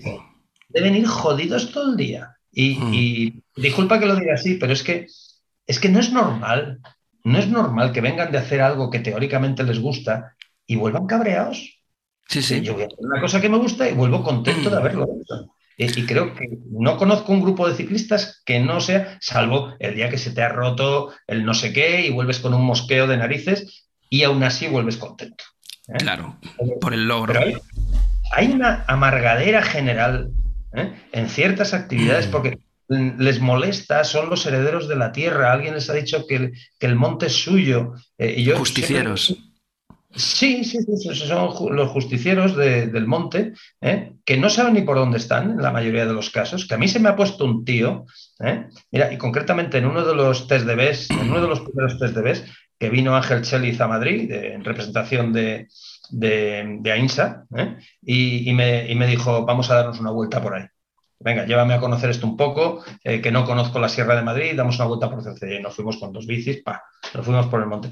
Y bajando por una zona que va hacia, hacia mm, la zona de los gitanos, en Cercedilla ya en la parte baja, ¿eh? fuera totalmente del parque. El parque, para que no lo sepan, esa zona está de 1700 y pico para arriba y esto estaremos hablando de una altura de unos 1300. ¿eh? Eh, en una de las bajadas, la que va a dar al depósito de, los, de los gitanos, en una de esas bajadas se nos puso un tío un, tío gordo, enorme, con dos bastones en cruz puesto en medio, diciéndonos que no se podía ir por ahí. Y digo, ¿pero qué me está diciendo usted? pero usted, mm, primero, ya ve que sí se puede porque estamos yendo. Eso es razón evidente, es evidencia eh, obvia cualquier tipo de demostración. Es así, ya está. Y en, segundo lugar, hay otra cuestión muy clara. Eh, ¿Usted se ha leído el, el porno? Que esto será porno. Yo me lo sé, usted no se lo sabe porque estamos fuera del parque. Así que no se lo sabe, no sabe ni cuáles son los límites. Paraste y se lo, se, lo dijiste. Ah, eh, ¿Te escuchó? Eh, no? no? me escuchó. Se lo dije, pero no, él estaba convencido de que su verdad era universal. O sea, era otro terraplanista. Eh, es que no, no atienden razones. ¿eh? Yo cuando alguna vez he tenido alguna con alguien y, con, joder, ya no te digo con respeto, incluso con cariño, dos señoras que me han llamado de todo por la zona de Hoyo de Manzanares y me he parado, les he dicho, oigan, no, disculpe, que se equivoca, que, que, podemos montar en bici por aquí, que he dejado 20 metros, que he parado, que les he dado una voz, que hemos pasado bajados de la bicicleta, no ha habido ningún tipo de posible contacto entre nosotros. Y, aún así no te escuchan, te siguen gritando, te dicen de todo, te insultan y ya te dan ganas de irte y dices que le den por saco, señora. O sea, aprenda modales. O sea, es, eh, difícil. Es, una falta de educación absoluta y sobre todo pensar lo que te digo, que están poseídos de la verdad. Ellos consideran que la verdad es, suya porque ellos han decidido amoldar la realidad a su verdad inventada. No, no son capaces de leer lo que dice la, ley para aplicarlo a la realidad. No, no, que se van a preocupar, que va. Si además son cuñaidismos, sus, fuentes de información son al final lo que, lo que les convenga. Y oye, tú... Em, ya para ir terminando, que se nos está yendo la hora, ¿tú, ¿tú crees posible que alguna vez haya un centro MTV en sitios como la Sierra de Guadarrama, en Colserola, en sitios así tan emblemáticos? ¿Eres, ¿Tienes fe? Eh, eh, no, puedo decir que no porque, porque, no lo puedo decir, porque en el fondo. Porque eres un creyente. Esa esperanza, sí, sí, sí, no mantengo, mantengo la esperanza absoluta de que pueda ser. Eh, de hecho, una de las cosas que en, la zona de Castilla-León se va a terminar haciendo, la parte de segoviana del parque, se van a terminar haciendo centros precisamente para, para diversificar el uso. O sea, eh, si tú no quieres que alguien vaya a algún sitio, vamos a ver, seamos sinceros, Cercedilla es la herida abierta, la zona de Cercedilla no va a cerrada es la zona, la, herida abierta porque es un sitio tradicional. Entonces, de cara al parque, cuidado, eh, para nosotros no es ninguna herida, pero para ellos es una herida abierta en la que eh, cualquier cosa que les digas ahí, fuera, fuera, fuera. Bueno, muy bien. Mm, vamos a ver. ¿Y la solución que tomas es prohibirlo en lugar de hacer otro sitio más atractivo? Yo creo que lo inteligente es hacer un sitio más atractivo para que la gente pudiera ir en una zona donde no tenga ese valor que tú dices que tiene, que no tiene, que se, se vistan de colorado. Todos los científicos estos que, nos cuentan películas que son, son mentira. O sea, nos dicen que eh, las lagunas que hay en, la zona, que son cuatro humedales, ¿eh? perdona, que es que es así, son cuatro humedales, los que figuran en rosa, ¿eh? en rosa, que son cuatro, en, la Sierra de Guadarrama y se pueden ver en la cartografía oficial, me dicen que son únicos, endémicos y no existen otros, otros en el sistema central. dices, ¿y por qué no te vas a mirar a Gredos? está un poquito más allá. Ah, claro. hay muchos más. Y eso sí es un parque nacional. Esto no es un parque nacional. Esto es un parque político. El Parque Nacional de Guadarrama es un parque absolutamente político porque algunos de nuestros dirigentes, desde la época de Ruiz Gallardón y Esperanza Aguirre, decidieron amparados por una serie de gente que se llaman guadarramistas. Bueno, ya, tiene tela llamarse así o darse ellos ese mismo nombre. Sí. Este, este tipo de gente eh, animaron a la, administración a tener un parque nacional, porque Madrid tenía que tener un parque nacional. Un parque nacional, claro. Por la misma razón que Madrid tenía que tener unas Olimpiadas. Mm. ¿eh? Y ya vemos cuántas hemos celebrado. Pero cuidado, yo siempre doy las gracias porque quieren un parque nacional. Porque lo malo hubiera sido, y lo he dicho siempre, que hubieran querido un volcán. ¿eh? Pues si quieren un volcán, nos hacen un volcán, te lo juro. estos son capaces de hacer un volcán. ¿eh? Menos mal que no han querido un volcán, porque estaríamos, pues parecido a lo de La Palma, con todos mis respetos para aquella gente. Que por cierto, vamos a abrir una campaña, vamos a hacer una campaña para el año que viene, queremos hacerlo, eh, precisamente para que la, comunidad ciclista pueda ayudar a través de algunas marchas a, los damnificados por La Palma, porque nos parece que es una situación y que es, mm. es, una, es una, iniciativa de mi amigo David Ayala, ¿eh? Que, está decidido a hacerlo, nos lo propuso y nos ha parecido fantástico y estamos moviéndolo a ver si podemos llevarlo adelante. Pues cuenta conmigo, porque yo soy un enamorado de la isla, monto mucho en bici allí, he hecho ya varias acciones con gente, con mountain bikers de allí y es, es un paraíso para el mountain bike esa isla. que es... es... una maravilla. ¿Has hecho la ruta mm. que baja desde, los, desde el Pinar hasta la cabecera de los Cancajos? ¿Eh? desde arriba del todo, desde el horno, que se llama, o desde la boca del... Sí. Eh, la caldera, te refieres a la caldera, ¿no? Un poco más abajo, de la zona recreativa del Pinar. Sí, ¿eh? claro, claro, a la que sale por el ladito y luego se tira a la derecha. Exactamente. Y vas a bajar a la cabecera del aeropuerto de los Cancajos, que está el chiringuito que tiene mejor cerveza y mejores rabas de todo. Pero es que hay un montón de bajadas allí. Es una locura. Bueno, nos ha cortado, nos ha cortado el volcán, nos ha cortado la de Puerto Nao, que era una preciosidad, ¿eh? ahí porque claro, se ha metido en la carretera, es la zona que más le ha afectado. Pero bueno, esa es una ruta también muy bonita. Pero vamos, yo le recomiendo a alguien que si va, primero que pregunte por Eric, ¿eh? Eric Fernández, que tiene allí un magnífico servicio, y además es muy buen amigo. Eh, y que les va a llevar a conocer todo aquello eh, y sobre todo les va a bajar a, tomar una cerveza y unas rabas después de bajar 1.600 metros. Pues eso es espectacular. Es de los sitios que he disfrutado más y eso que me pegué, me pegué un guarrazo bajando. Sí, yo también. Salí, por delante, salí por, por encima del manillar porque me desapareció la bicicleta. Desapareció el de las manos. desapareció, te quedaste en el aire. ¿Cómo? Me quedé, que salí por encima. O sea, por, encima, pero con, los pies por encima del manillar. Eh, se me fue la bicicleta para abajo. Yo dije, bueno, va, me mato. Pero bueno, el caso es que es un sitio magnífico. y, una diversidad de, naturaleza es, de verdad. Todo el que le guste el mountain bike en España tiene que ir a un. Bueno, las islas, en, las Canarias en, general, son una pasada. Pero es que la palma pequeñita, tan vertical, es, es la hostia. Es, un paraíso para la bicicleta de montaña, absolutamente. Mm. Eh, pero mm, claro, volviendo a lo que te decía antes, es que si la Comunidad de Madrid hubiera querido hacer un volcán, en, vamos, que nos taladran la maliciosa. Nos taladran. Y le meten un brasero debajo, porque esto es, increíble. no hay razón científica. Y te puedo decir que un decano de una universidad madrileña, ¿eh? uno de los tipos más eh, respetados en el medio ambiente en toda España actualmente, voy, a, evitar el nombre para que no, pero bueno, es, el, un científico por excelencia. Este hombre a mí me ha, me ha dicho, me ha contado personalmente que eh, esos informes de científicos que hay firmados, esas cartas, la mitad de ellos les han engañado y lo han reconocido y tienen unos cabreos entre ellos porque les han engañado para que firmaran a favor de un parque nacional. ¿eh? Qué fuerte. Eh, están haciendo una campaña desde ciertos sectores demonizando y queriendo darle un valor a lo que no lo tiene. No, no, lo tiene. Por mucho que se empeñen y pueden cantar misa en arameo o en gregoriano, no es un parque nacional, se pongan como se pongan. No reúnen las condiciones. Y te digo muy claramente, no hay más que leerse el artículo 6 de la Ley de Parques Nacionales ¿eh?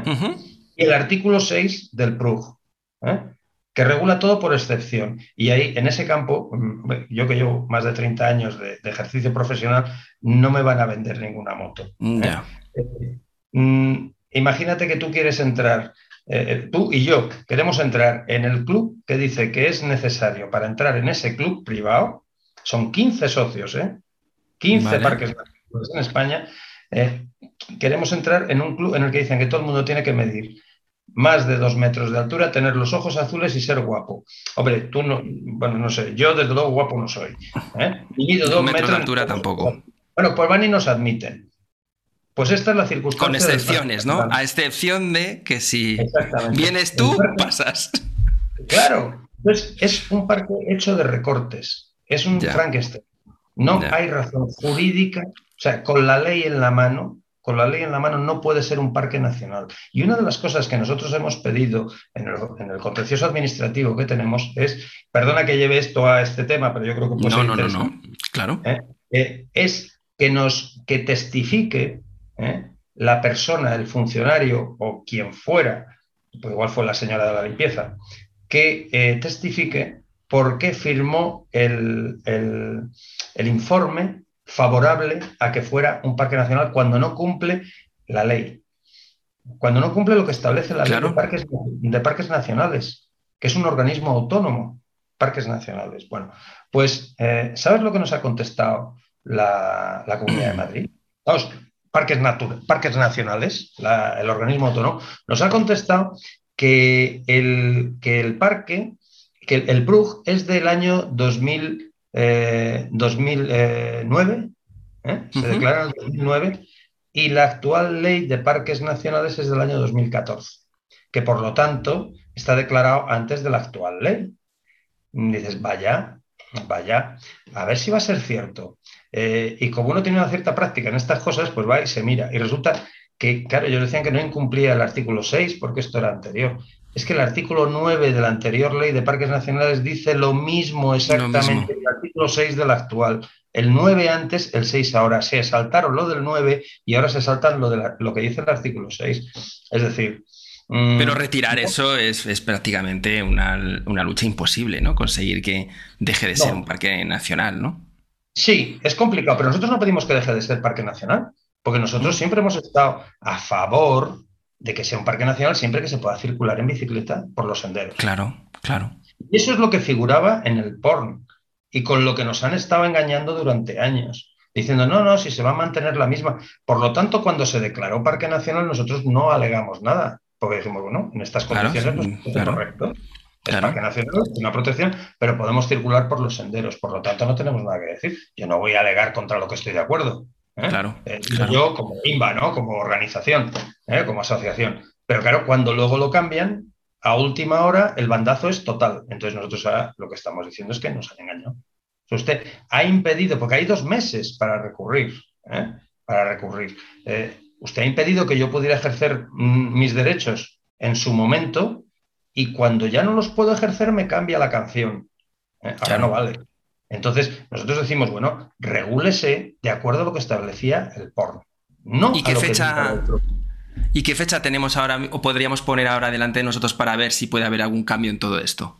Hombre, yo espero, ya se ha pasado a informe. Eh, incluso puede que esté redactada ya la sentencia, lo que pasa es que no sabemos qué tipo de sentencia puede ser, ¿no? Porque, bueno, esto después de aquí, que es para lo que hicimos el crowdfunding hace, hace un año, un par de años, eh, esto de aquí va al Supremo. Si queremos recurrirlo, ir al Supremo. Si, si, de alguna manera nos dieran la razón, cosa que sería muy de agradecer, si nos dieran la razón, yo estoy convencido que la Comunidad de Madrid recurrirá al Supremo. Mm, si nos la quitan, nosotros no tenemos medios para recurrir al Supremo. La Comunidad de Madrid sí lo tiene porque tiene eh, los abogados los pagamos nosotros. Claro. Los pagamos todos los ciudadanos. Eh, pero a mí lo que me resulta verdaderamente aberrante es que un parque nacional eh, no se ha aprobado el, reglamento que lo, el decreto que el decreto que lo regula, el, el, instrumento, porque un decreto no se aprueba, un decreto, vamos, quiero decir, un decreto es de gobierno. ¿eh? es, directamente del órgano ejecutivo de, ese gobierno. Pero que no se haya pasado por la Asamblea de Madrid, una ley tan importante como la que define lo que va a ser un parque nacional, a mí eso me parece un engaño a los ciudadanos. yo creo que todos los grupos políticos deberían decir y deberían tener la posibilidad de negociarlo y de hablarlo. Esto no puede ser un decreto de... Porque te dicen, es un decreto del gobierno. No, perdón, vamos a ver. Lo firma lo firma el gobierno de la Comunidad de Madrid, evidentemente. ¿eh? Evidentemente. Pero vamos a ver, existe lo que se llama delegación de funciones. Al final, esto lo ha redactado un funcionario de la Dirección General de Medio Ambiente. ¿eh? Y claro, evidentemente tiene lo que tiene. Tiene lo que tiene. una, carga, una carga mm, verdaderamente nefasta para, para los ciclistas. Es así por lo menos lo que necesitamos es conocerlo, porque yo desde luego no lo conocía a este nivel. Eh, de, verdad es que me has abierto un montón los ojos porque no tenía ni idea de, cómo era la situación en general. Eh, simplemente, pues, eh, luchaba un poco contra el despropósito de, de, confrontar mis recuerdos de chaval con 15 años y mis amigos por el camino Smith con las bicis por la nieve, que eran unas aventuras que incluso acampábamos en pleno invierno y, hacíamos eh, fantasía, comparar esos recuerdos que tengo y, tirando de fotos que tengo en el garaje de esas épocas con ahora eh, ir un martes con miedo porque no sabes si puedes meter la bici por aquí o no la puedes meter por acá y, y siempre un poco con la idea de no tengo ni idea de lo que está pasando y lo que nos viene. Y gracias a esta charla, por lo menos, yo ahora, eh, dentro de mi, de mi cacao mental, lo que tengo clarísimo es que las cosas no se han hecho bien y que tenemos detrás, o tenemos al menos la suerte de que hay INVA España, que no en todos los países pueden decir lo mismo, y que deberíamos estar echando todos una mano dentro de lo que, de lo que podamos, por lo menos afiliándonos. Además he visto que la cuota, yo es que no lo sabía, pero la cuota es muy pequeñita, son como 6 euros al año. Lo hemos puesto a 6 euros. Bueno, antes la anterior era 20, ¿eh? Ya, claro, 6 euros me parece muy poco. Claro. Era como para asustarse, pero decidimos, decidimos ponerlo a 6 euros por recomendación de varias personas, eh, de varios delegados nuestros territoriales, concretamente de Julio Carrión, de Valencia. Decía, vamos a, vamos a hacer una prueba, vamos a meterlo a 6 euros para que se haga mucha gente, podamos ser un gran número. Eh, pero vamos a ver, si a la gente le asustan 20 euros, ¿cómo va a asustar a nadie? ¿Eh? Claro. Eh, bueno, venga, venga, lo hacemos a 6 euros. Eh, bueno, vamos a ver, vamos a darle un año de margen, a ver qué, qué número de gente se, mm. porque realmente no es por los 6 euros. nosotros hubo un momento que, eliminamos el sistema de socios porque los socios nos costaban más que lo que percibíamos. Mandábamos una camiseta de Fruit of the Loom de 180 gramos, lo digo para quien no lo sepa, que serigrafiada nos costaba ya, creo que eran 13 euros y pico eh, en series grandes. Había que pagar el correo, había que mandar un carnet. Al final, yo en una ocasión hice el cálculo, cuando era vicepresidente, eh, empecé a hacer el cálculo y dije, si es que cada socio nos cuesta un euro cincuenta al año. Eh, vamos a ver, el socio, mm, la gente hace poco me han mandado un correo. ¿Qué beneficio obtenemos por asociarnos como club a INVA? ninguno. Vamos a ver. no es que pueda hacer ¿Qué puede hacer INVA por ti? Es que eh, la forma de funcionar es que puedes hacer tú por INVA. ¿Qué puedes hacer por la colectividad ciclista? No ya por INVA, sino por, por, el, por la comunidad ciclista. Eso es lo importante. Eh, INVA va a hacer todo lo que pueda pero tú no vas a recibir más beneficio que el de sentirte parte de la solución o el de sentirte parte de quienes están trabajando en favor de los ciclistas. ¿Qué quieres que te dé? ¿Un descuento? ¿Qué quieres que te dé? Un... Vamos a ver, si venimos pidiendo, o sea, si, el concepto va en qué me da INVA para yo ser socio, me va a dar Estamos mal. las gracias. Las gracias Porque no se trata de no va de, no va de ti No, va del individuo, va del colectivo, va del sistema. Estas, las, las, soluciones son sistémicas en este caso. Lo que ocurre es que si tú quitas el elemento que genera la acción, que en este caso es IMBA, si no existe la acción, pues entonces los individuos que estamos en el sistema al final cada vez vamos a tener más limitaciones y no nos vamos a enterar. Pero un día acabarás vendiendo las bicis porque no tendrás dónde ir a montar en bici o ya no te generará eh, interés ir a montar en bici en sitios masificados, en grandes pistas que no le interesan a nadie. Claro que formar parte de IMBA como de cualquier organización que cuide tus derechos y, ayude a que disfrutes mejor de esto, es importante, pero ya no es en cuanto a esto que estáis eh, trabajando por, eh, pues por los derechos de los ciclistas en, estos lugares. También es porque facilitáis y favorecéis que existan los centros de MTB, que sin los centros de MTB también nos perderíamos mucho a los que nos gusta movernos por, la, por las diferentes comunidades a disfrutar de la bici en entornos seguros, señalizados, con servicios eh, y vivir experiencias por un nivel más grande que si te las tienes que trabajar tú, esas rutas, ¿no? Y te tienes que buscar tú la vida. Así que formar parte de, de, de INBA por mí va por encima de, si, si, obtienes algo o no a cambio. Yo creo que la mentalidad del corredor o del usuario español siempre pasa lo mismo, ¿no? Se apunta una carrera, a una cicloturista de 20 euros, ¿qué me dan por esos 20 euros? ¿Cómo, qué coño, cómo, qué, qué te dan por esos 20 euros? Pues una fantástica mañana con servicios ambulatorios ambulancias, una, salida y una meta, con un montón de voluntarios y de gente trabajando porque te lo pases bien. No pienses tanto en si en la bolsa están los 20 euros que tú has pagado. Vive esa experiencia y, disfruta con la gente con la que te rodeas. Es, bueno, para mí es un poco Spanish esto. Sí, em, es así, es así. Eh, eh, la gente es muy cicatera, hay mucha gente muy cicatera, hay otra gente que no, eh, cuidado, eh, gracias a Dios no todo el mundo es así, pero hay mucha gente que va simplemente a, si yo pago tanto, tengo que recibir cuánto. Este es el mm. error. Este ya, no es una transacción así. Lo que se te está pidiendo, lo que se te está pidiendo es que colabores en la acción total, que sumes tu fuerza a la de mucha gente para que entre todos podamos hacer cosas. No se trata de, mm, en España yo lo que digo es que somos cerillitas, ¿no? Eh, nos inflamamos mucho de repente, queremos quemar el, queremos quemar el Congreso, queremos quedar, Nos apagamos rápido. Al rey, queremos tal, pero de repente se apaga. Ya está. A otra cosa. Ha sido cerillita, un fulgor estupendo a las barricadas. Y, cuando todo el mundo va para las barricadas, tú ya te vas para tu casa. pero perdona, pero no ibas para las barricadas. Bueno, no, es que ya no me interesa, ya no, ya, esto ya no es cosa mía. Este es, el, este es el problema que tenemos, que no somos constantes. Y te digo una cosa, eh, yo lo hablo mucho con, los delegados nuestros, eh, porque, claro, esto quema mucho.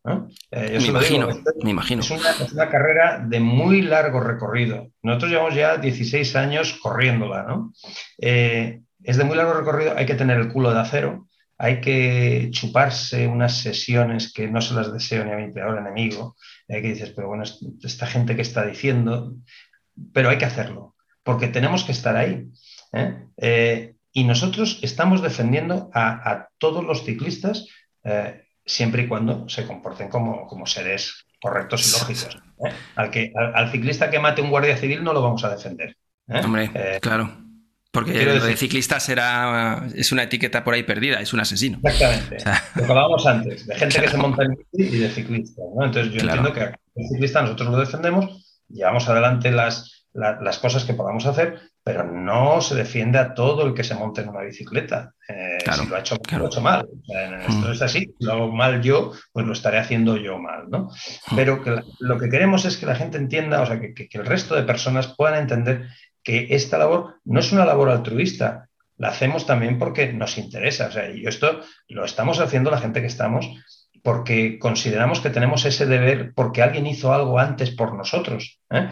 en este deporte o en otros, ¿eh? y porque mm. consideramos que le debemos algo y que además nos, eh, ¿cómo te diría?, nos reconforta hacerlo de cara a otros que ni nos van a conocer ni van a saber quiénes somos. Es que yo eh, hoy día, porque esto de, esto de los podcasts y tal y las imágenes es importante, pero yo si pudiera hubiera salido con una, unas gafas, una nariz de plástico y un bigote para que no me reconocieran. No quiero que me conozca nadie. No me mm. interesa, yo no quiero ser nadie. Yo hago lo que hago, creo que hago mi trabajo lo mejor que puedo, pero no me interesa que nadie sepa ni quién soy. ¿eh? Entonces, si me, puedes poner un punto... No, no suelo poner los vídeos, pongo los audios. O sea que en ese sentido esto es para ah. que nos veamos tú y yo. Así que puedes estar tranquilo. Me acabas de quitar un peso de encima, porque digo, debo estar estropeando la pantalla, ¿no? Creo que tengo, tengo un récord en romper cámaras de fotos, pero eh, no, me refiero a que lo hacemos todos y no necesitamos que nadie nos reconozca. ¿eh? Eh, porque, porque consideramos que es algo que nos hemos autoimpuesto, es una obligación moral y que nos gusta hacerla. Claro. Pero, pero, pero yo creo que la gente que, que, que oye, si nos quejamos porque nos ponen prohibiciones, también debemos reconocer que hay equipos que están trabajando y luchando porque, porque nos quiten estas prohibiciones. Y al final esta, esto es, esta información es importante que la gente la conozca y luego, oye, si no quieren luego apoyar, no quieren participar, pero al menos que lo sepas. Si dentro de dos años subes a hacer cedilla y de repente puedes montar por senderos donde antes no podías, no pienses que esto ha sucedido mágicamente. Esto ha sido porque ha habido una, sociedad detrás. claro. Esto es, un caso, esto es un caso real. ¿eh? Había un Panoli por ahí, un tío Panoli, que mejor ni me acuerdo de su nombre, que empezó a decir en una ocasión algo así como que, éramos unos sinvergüenzas, que no hacíamos más que estafar a la gente. Bueno, unas chorradas de esas de, marca mayor, ¿no? Y, decía, tío, yo le pregunté, ¿no? Y decía que, que no, que él ni había sido socio ni lo sería nunca de IMBA.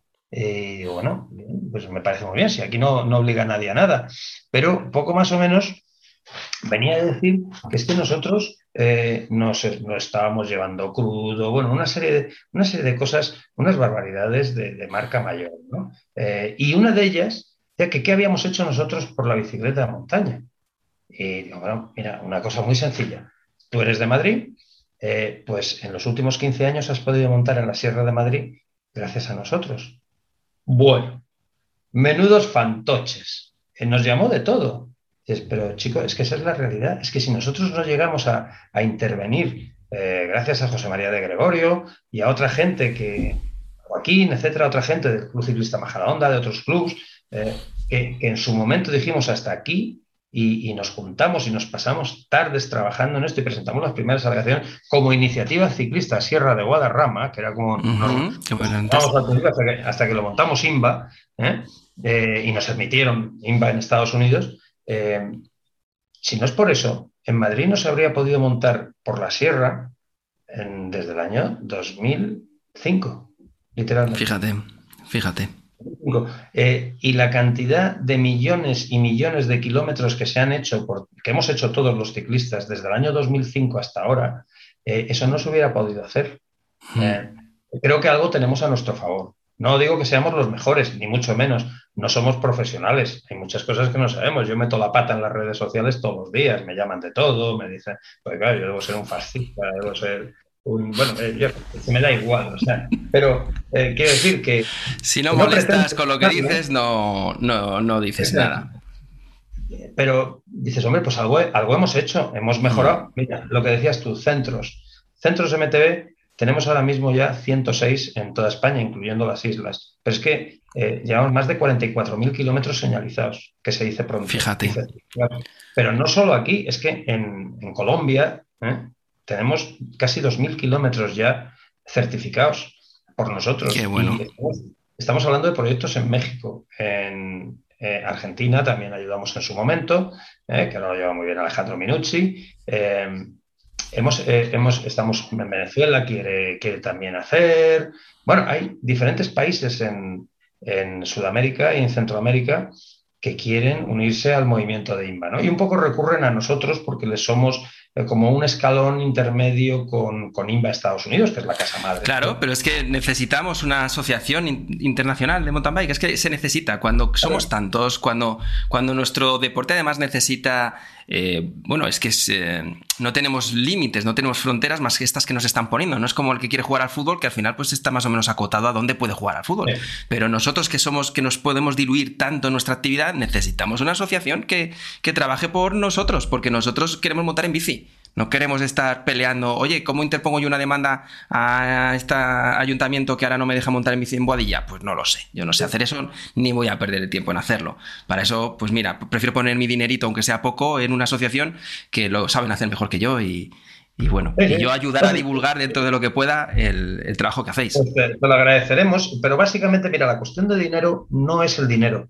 No es el dinero. A nosotros, gracias a Dios, pues nos echan una mano varias marcas de bicicletas, de las que los he visto. perfectamente, pues, desde Specialized, Trek, Mondraker, Orbea, ¿eh? Eh, no hay ningún problema. eh, varias revistas, bueno, tenemos una serie de ayudas y tal, que más o menos pues ahí vamos viviendo, ¿eh? entre una cosa y otra pues ahí vamos lampando un poquito, pero bueno, eh, ha habido épocas peores. Pero no es la cuestión de dinero, la cuestión de pagar esa pequeña cuota es para que te hagas sentirte que perteneces a algo, Claro, que- claro. colaboras de alguna manera. ¿eh? Que Claro. colaboras de alguna manera. Hay otra gente que colabora con otras cosas. ¿eh? Hay, Mm. hay otras eh, empresas o entidades que nos dan otro tipo de pues, material, a lo mejor, para hacer unos sorteos cuando hacemos el Take a Kit Mountain Biking Day, o, o, bueno, o un bono de viajes para, para poderlo sortear entre eh, tal. Oye, pues te- tienes un fin de semana en AINSA eh, gracias a Bike Friendly, por ejemplo, ¿no? Que, también hay que. Aquí, aquí la publicidad se puede hacer un poquito, ¿no? Porque- Hombre, la que te dé la gana. bueno, mm, bien, entonces voy a empezar a hacer no, De momento tenemos 100 100.000 escuchas más o menos tenemos en, en seis meses, para que te hagas una Ah, idea. bueno, O bueno, qué que está, está creciendo el, el podcast bastante. Genial. Pues, pues Pero bueno, oye, es esta, ¿no? Que Víctor, que no te quiero robar más tiempo, pero sobre todo eh, me gustaría que mantuviéramos la- el contacto, que veamos también cómo puedo colaborar con vosotros eh, también en el canal de YouTube, en los diferentes medios, eh, siempre y cuando a vosotros os parezca bien y que también pues te puedas apoyar en nosotros cuando necesites contar algo, ¿vale? Porque para mí esto es importante, no hay nada que me haga más feliz que montar en bici.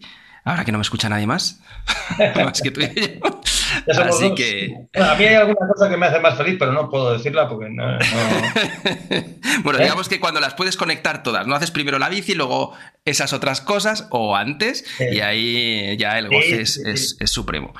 Pero bueno, te agradezco mogollón que hayas, que hayas atendido tan rápido a la invitación, eh, que nos hayas explicado sin pelos en la lengua cómo están las cosas y, y, bueno, que aquí tienes una casa para lo que quieras contar cuando a ti te apetezca contarlo, ¿vale? Encantado, muchas gracias desde luego a, vosotros por, la atención que habéis tenido con, con INVA, no conmigo, sino con, con INVA, que somos los ciclistas. ¿eh? Eh, y por supuesto, cualquier cosa que, esté en nuestra mano, contad con ella. Eh, la casa es vuestra, INVA es vuestro. Aquí estamos para entrar todos, o sea que mantendremos el contacto porque yo, yo ya soy muy viejuno, pero todo el mundo me dice en las redes sociales, en las redes sociales, en las redes sociales. Entonces, claro.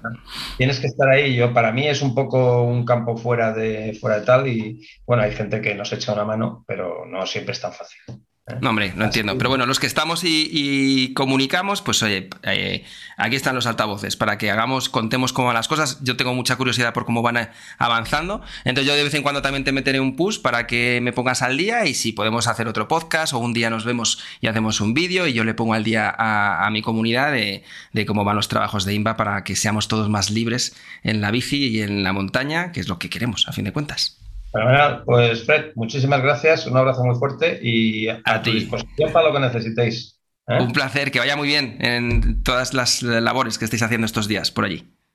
A- allá que vamos, mañana para la nieve, que ha, ha caído una nevada aquí en Herbás. Que no Hostia. Mañana nos vamos Pues a nada. poner típicos, ¿eh? Pues una fat Fred. bike. Cuídate mucho, un abrazo. Igualmente, Chao, chao. hasta luego.